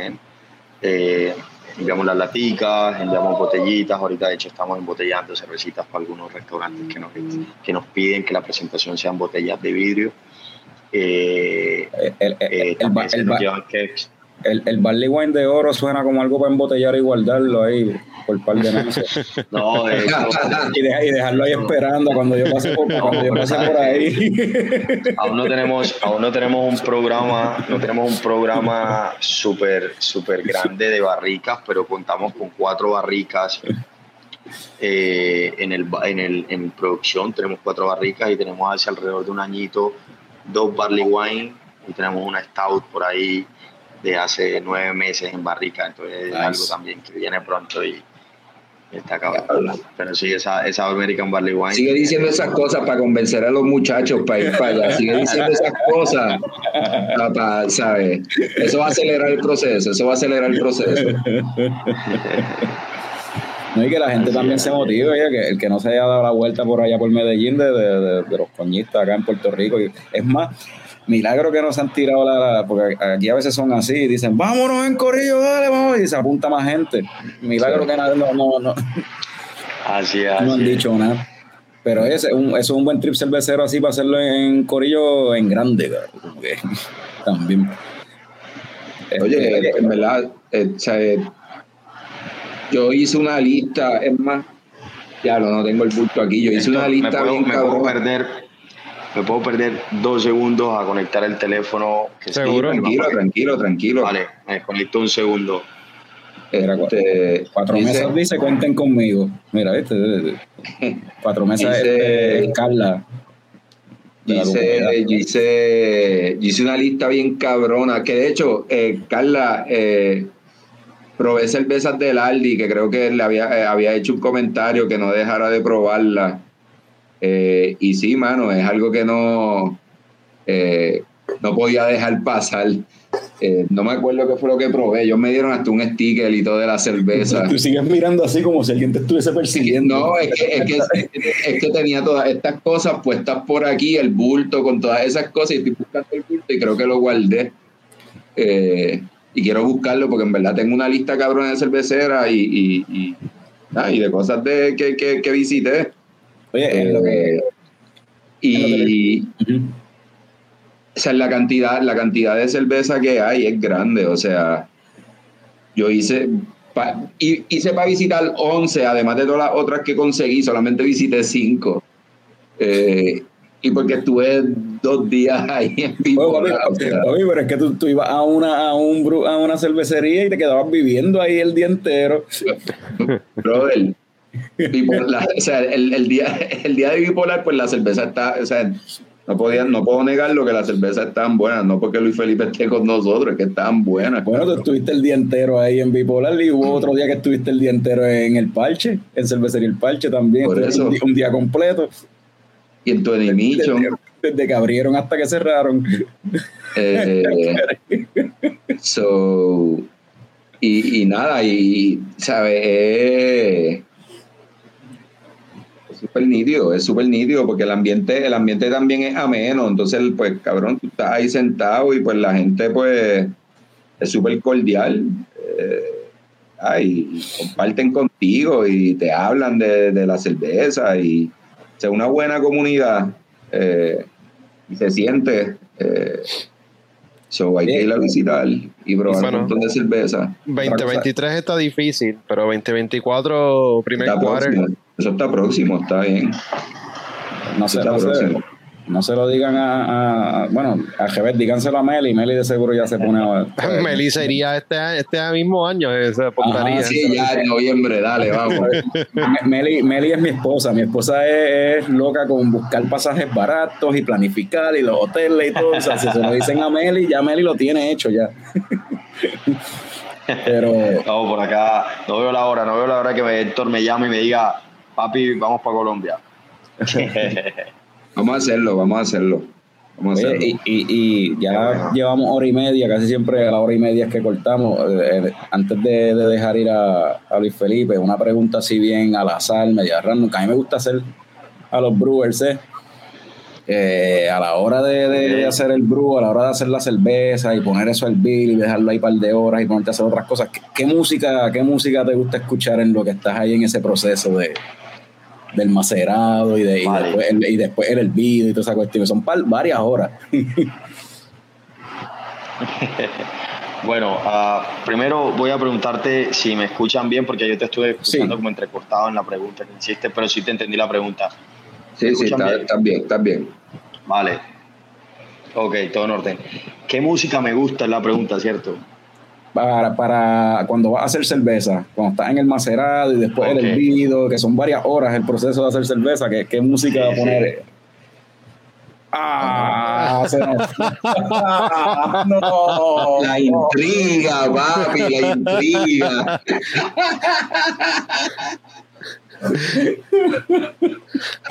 Mira, pero lo que vuelve, ustedes todos se sirvieron cerveza, ¿verdad? Yo me serví una ahorita. Eh, esto es de Dream State. Eh, se Uh. llama Laser String. Laser Stream, ¿qué es eso? Y pues tiene un astronauta ahí con. con Una Una arpa, arpa una se arpa. llama eso. Esto es un Irish Nitro Stout. Y déjame Oh, wow. enseñarles la cervecita. Decepción total. Ah, está bien mala, de verdad. Solamente tú querías hablar de la cerveza para decirle eso. De verdad, está mala. Está malita, está bien como, no sé, como aguadita. O sea, el, el mouthfeel no es lo que tú esperarías de una stout. No me, no me gustó para nada. Pues, hermano, que va, trip. Yo la voy a probar prontamente, yo la tengo por ahí, pero Sí, Qué te escuchamos, Luis. Se cayó, se cayó. Mala Pues mía, sí. mala mía, señores. Tranquilo, tranquilo. disculpas Este, este. Por, por este corte. No, tranquilo, sí, a nosotros, a nosotros nos pasa cada rato también. Sí. Pero, esta es la- pero nada, esta es la última y nos vamos, ¿verdad? Que qué música, no, yo ¿verdad? que- Para ese- no, no, es que yo, yo no me quiero. Me voy porque me estás despachando, pero yo no me quiero ir.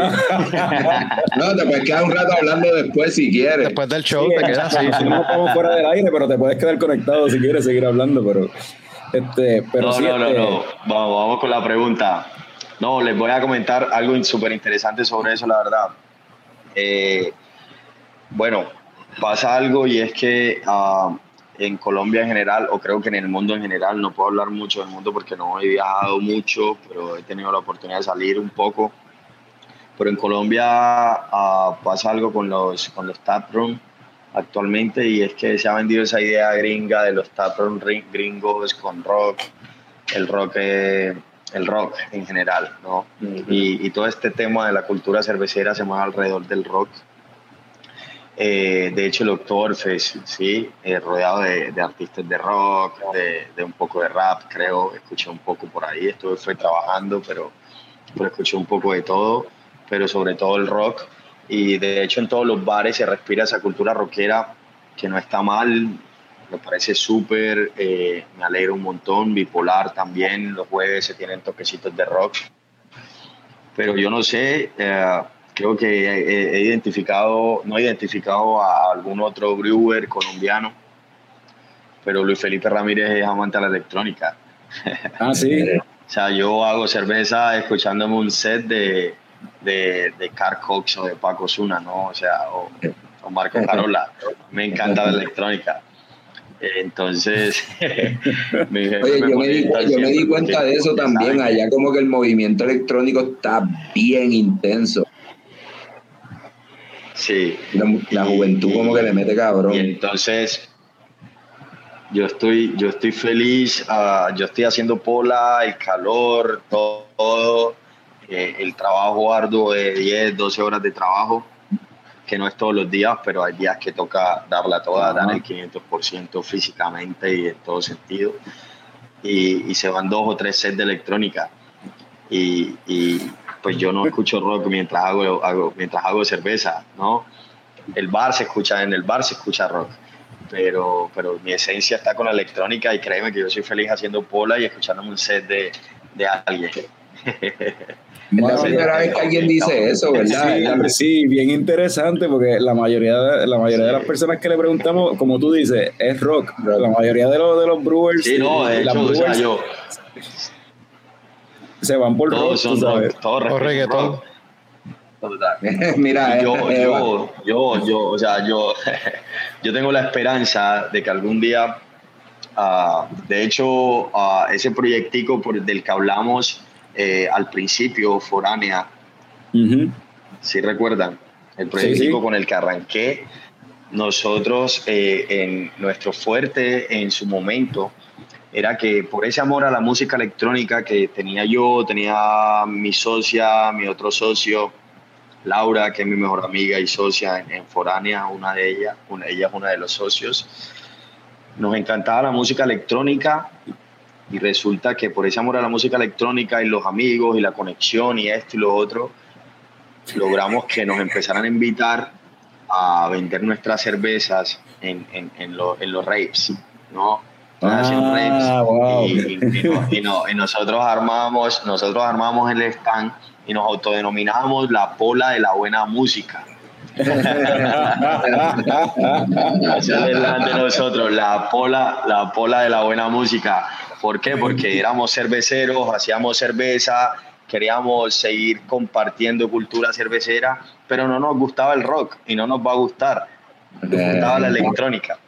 Y entonces, eh, siempre, siempre en los rapes, yo ponía como, y mandamos a hacer un cartel así súper grande donde se viera la pola de la buena música y eso fue enganchando al público y, y en los reps no se ve tanto el consumo de alcohol así muy No. masivo, pero, pero, pero en lugar de tomarte un Gator o un Gatorade o tomarte una, una, una ¿no? tómate, tómate una polita artesanal auténtica, ¿no? Y así empezamos a meternos en ese mundo. Así empezamos a meternos en ese mundo. Un, jugo, un jugo- un jugo chino decimos acá, jugo de naranja. Mala mía. ¿Un qué? ¿Un un, qué? un jugo de naranja que en ¿Qué, los raves, en los raves, Right, en los raves toman mucho jugo también. Sí, no, yo sí soy amante, yo soy amante de la electrónica y todavía, y tengo la fe y estoy súper convencido de que el día de mañana la pola artesanal de barril puede reinar en esos rapes y en esos festivales gigantes. Que sí. Mira, aquí, Además de todo aquello que se consume, ¿no? Voy, pa- voy a ti, voy a ti. aquí tenemos una, una Bolita fana- tiene lugar. tenemos a Eva Esteves, una fanática de la música electrónica, de hecho la, la pareja de Francisco, y está diciendo, y mira todos los premios que se ganan, ahí hay algo en eso de, de escuchar música La electrónica, electrónica y la cerveza. mientras hacen cerveza. Y mira, y aquí, esto es para Francisco, vamos para Colombia, Francisco, mira, ya Me parece que el viaje va entonces, sí. Esa, eso, eso, esos 128 BPM hacen que la levadura trabaje como debe.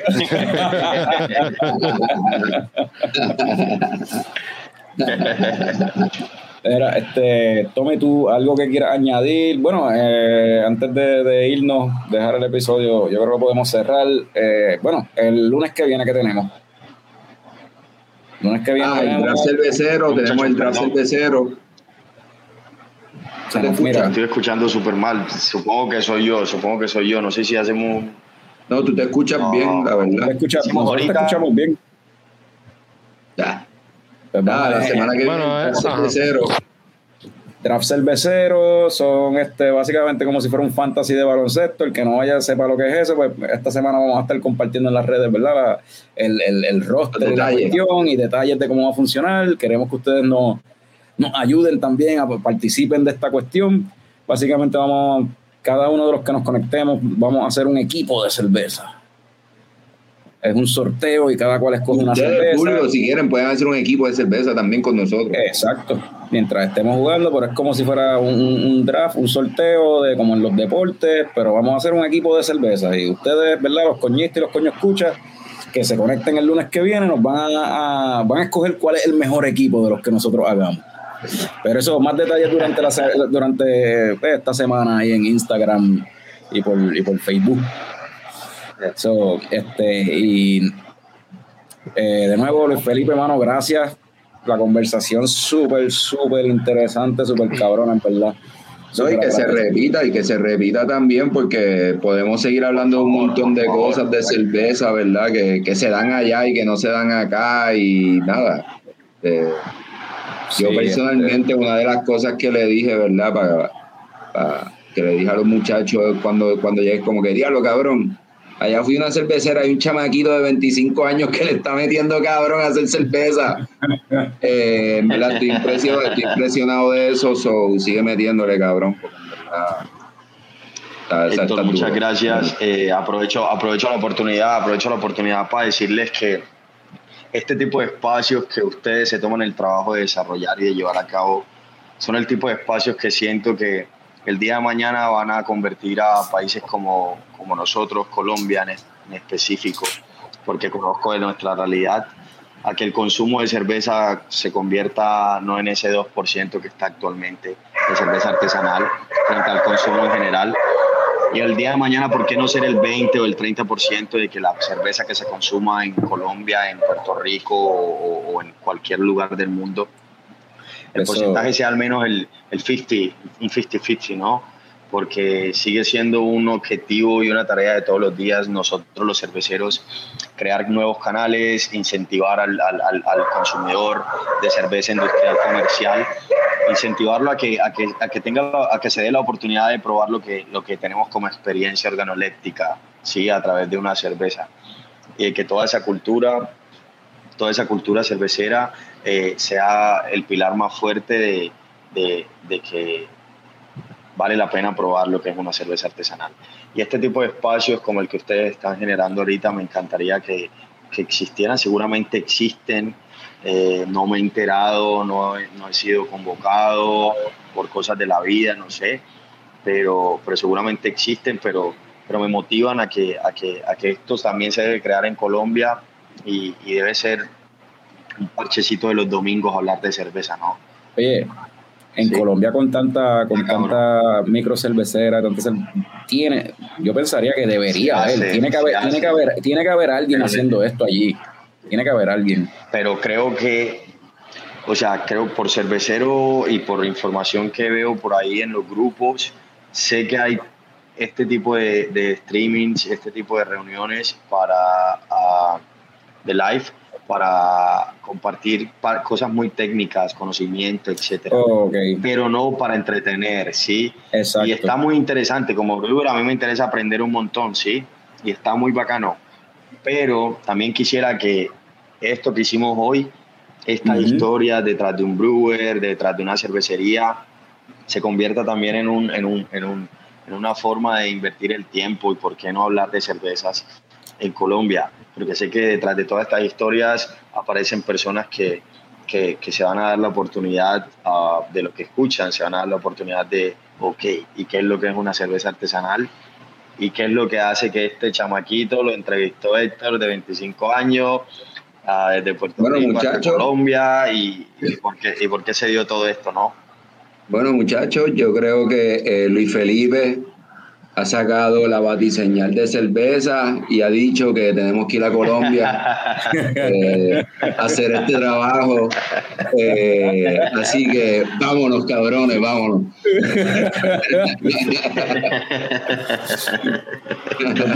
no pierde una esto, no pierde una. Se pierde, se pierde mucha. No, pero, pero eso, eso, eso es tema para otro día. Muchachos, igual. Pero habiendo dicho eso, ah, no, no, igual aprovecho, Ajá. igual aprovecho por, por si no, no sé, seguramente Héctor les compartió nuestras redes. Estamos como Ah, sí, importante. Bipolar Brewen, Bipolar Brewen, arroba Bipolar Brewen en, en Instagram, eh, por si quieren ah, mirar un poco lo que compartimos, lo que hacemos y, y súper bienvenidos. No duden en, en- en pasar a visitarnos.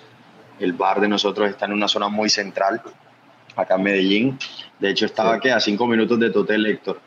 Chacho, ¿Dónde yo, en verdad, yo fui caminando, yo fui y viré caminando, la verdad. So, donde en yo Celina, estaba, ¿no? En estaba quedando el poblado, eh, súper cerca.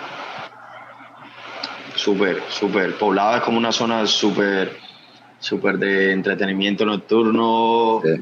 en Medellín, entretenimiento en general y, y, y quedan muchas cosas cerca, comida, cerveza, fiesta, todo. Estamos súper bien ubicados, súper bienvenidos muchachos y gracias una vez más de verdad por la invitación. No, mano, esta es Sí, tu por el casa tiempo. cuando quieras, cuando Sí, quieras cuando seguir quiera. teniendo estas conversaciones, esta es tu casa, mano, cuando quieras. Gracias. Claro que sí, papá, muchas gracias. Y no veo la hora de ir a Puerto Rico. Yo le conté una historia. Oye, llégale, llégale, llégale, que le damos la vuelta Avisa, por ahí. Nos ¿Te avisa acuerdas, y- y- te acuerdas la historia que te conté de talento de barrio? Eso, pues, claro que me acuerdo, claro que me, sí, se la conté a estos también. Se la conté a esto. eh. No, el- el- oye, sinceramente, eh, eh, yo le dije, diablo, este tipo está cabrón. So, de nuevo, otra vez, muchas gracias. Porque si te, si te das la la vuelta por acá. fue buena allá en Colombia y pues accediste también a hacer esto y pues, ¿verdad? Esos lazos, esas conexiones que, que se hacen, pues en realidad son buenas. Así es. So, Así es. Agradecido. Muchas gracias. Un Gracias abrazo, un abrazo hasta Puerto Rico. Gracias por el espacio y no duden en volverme a invitar, que súper encantado para que sigamos conversando de esto. Seguro que Sí, sí. no, en verdad, hay, hay, hay tema, hay tema para hablar. Es que esa es la cuestión con hablar de cerveza. Mira, y se, y- y- y se- el wifi. El wifi se fue de nuevo. Pues. Habiendo dicho eso, pues nos vemos el lunes que viene. Mientras tanto, pues salud, cabrones. Salud.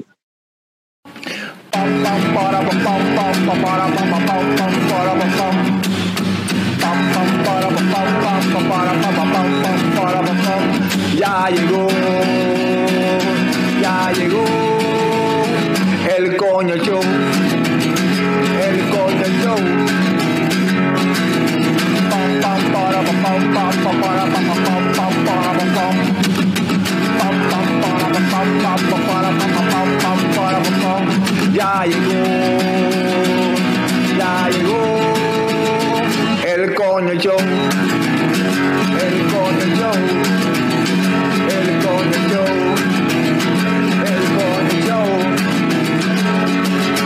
Whoa!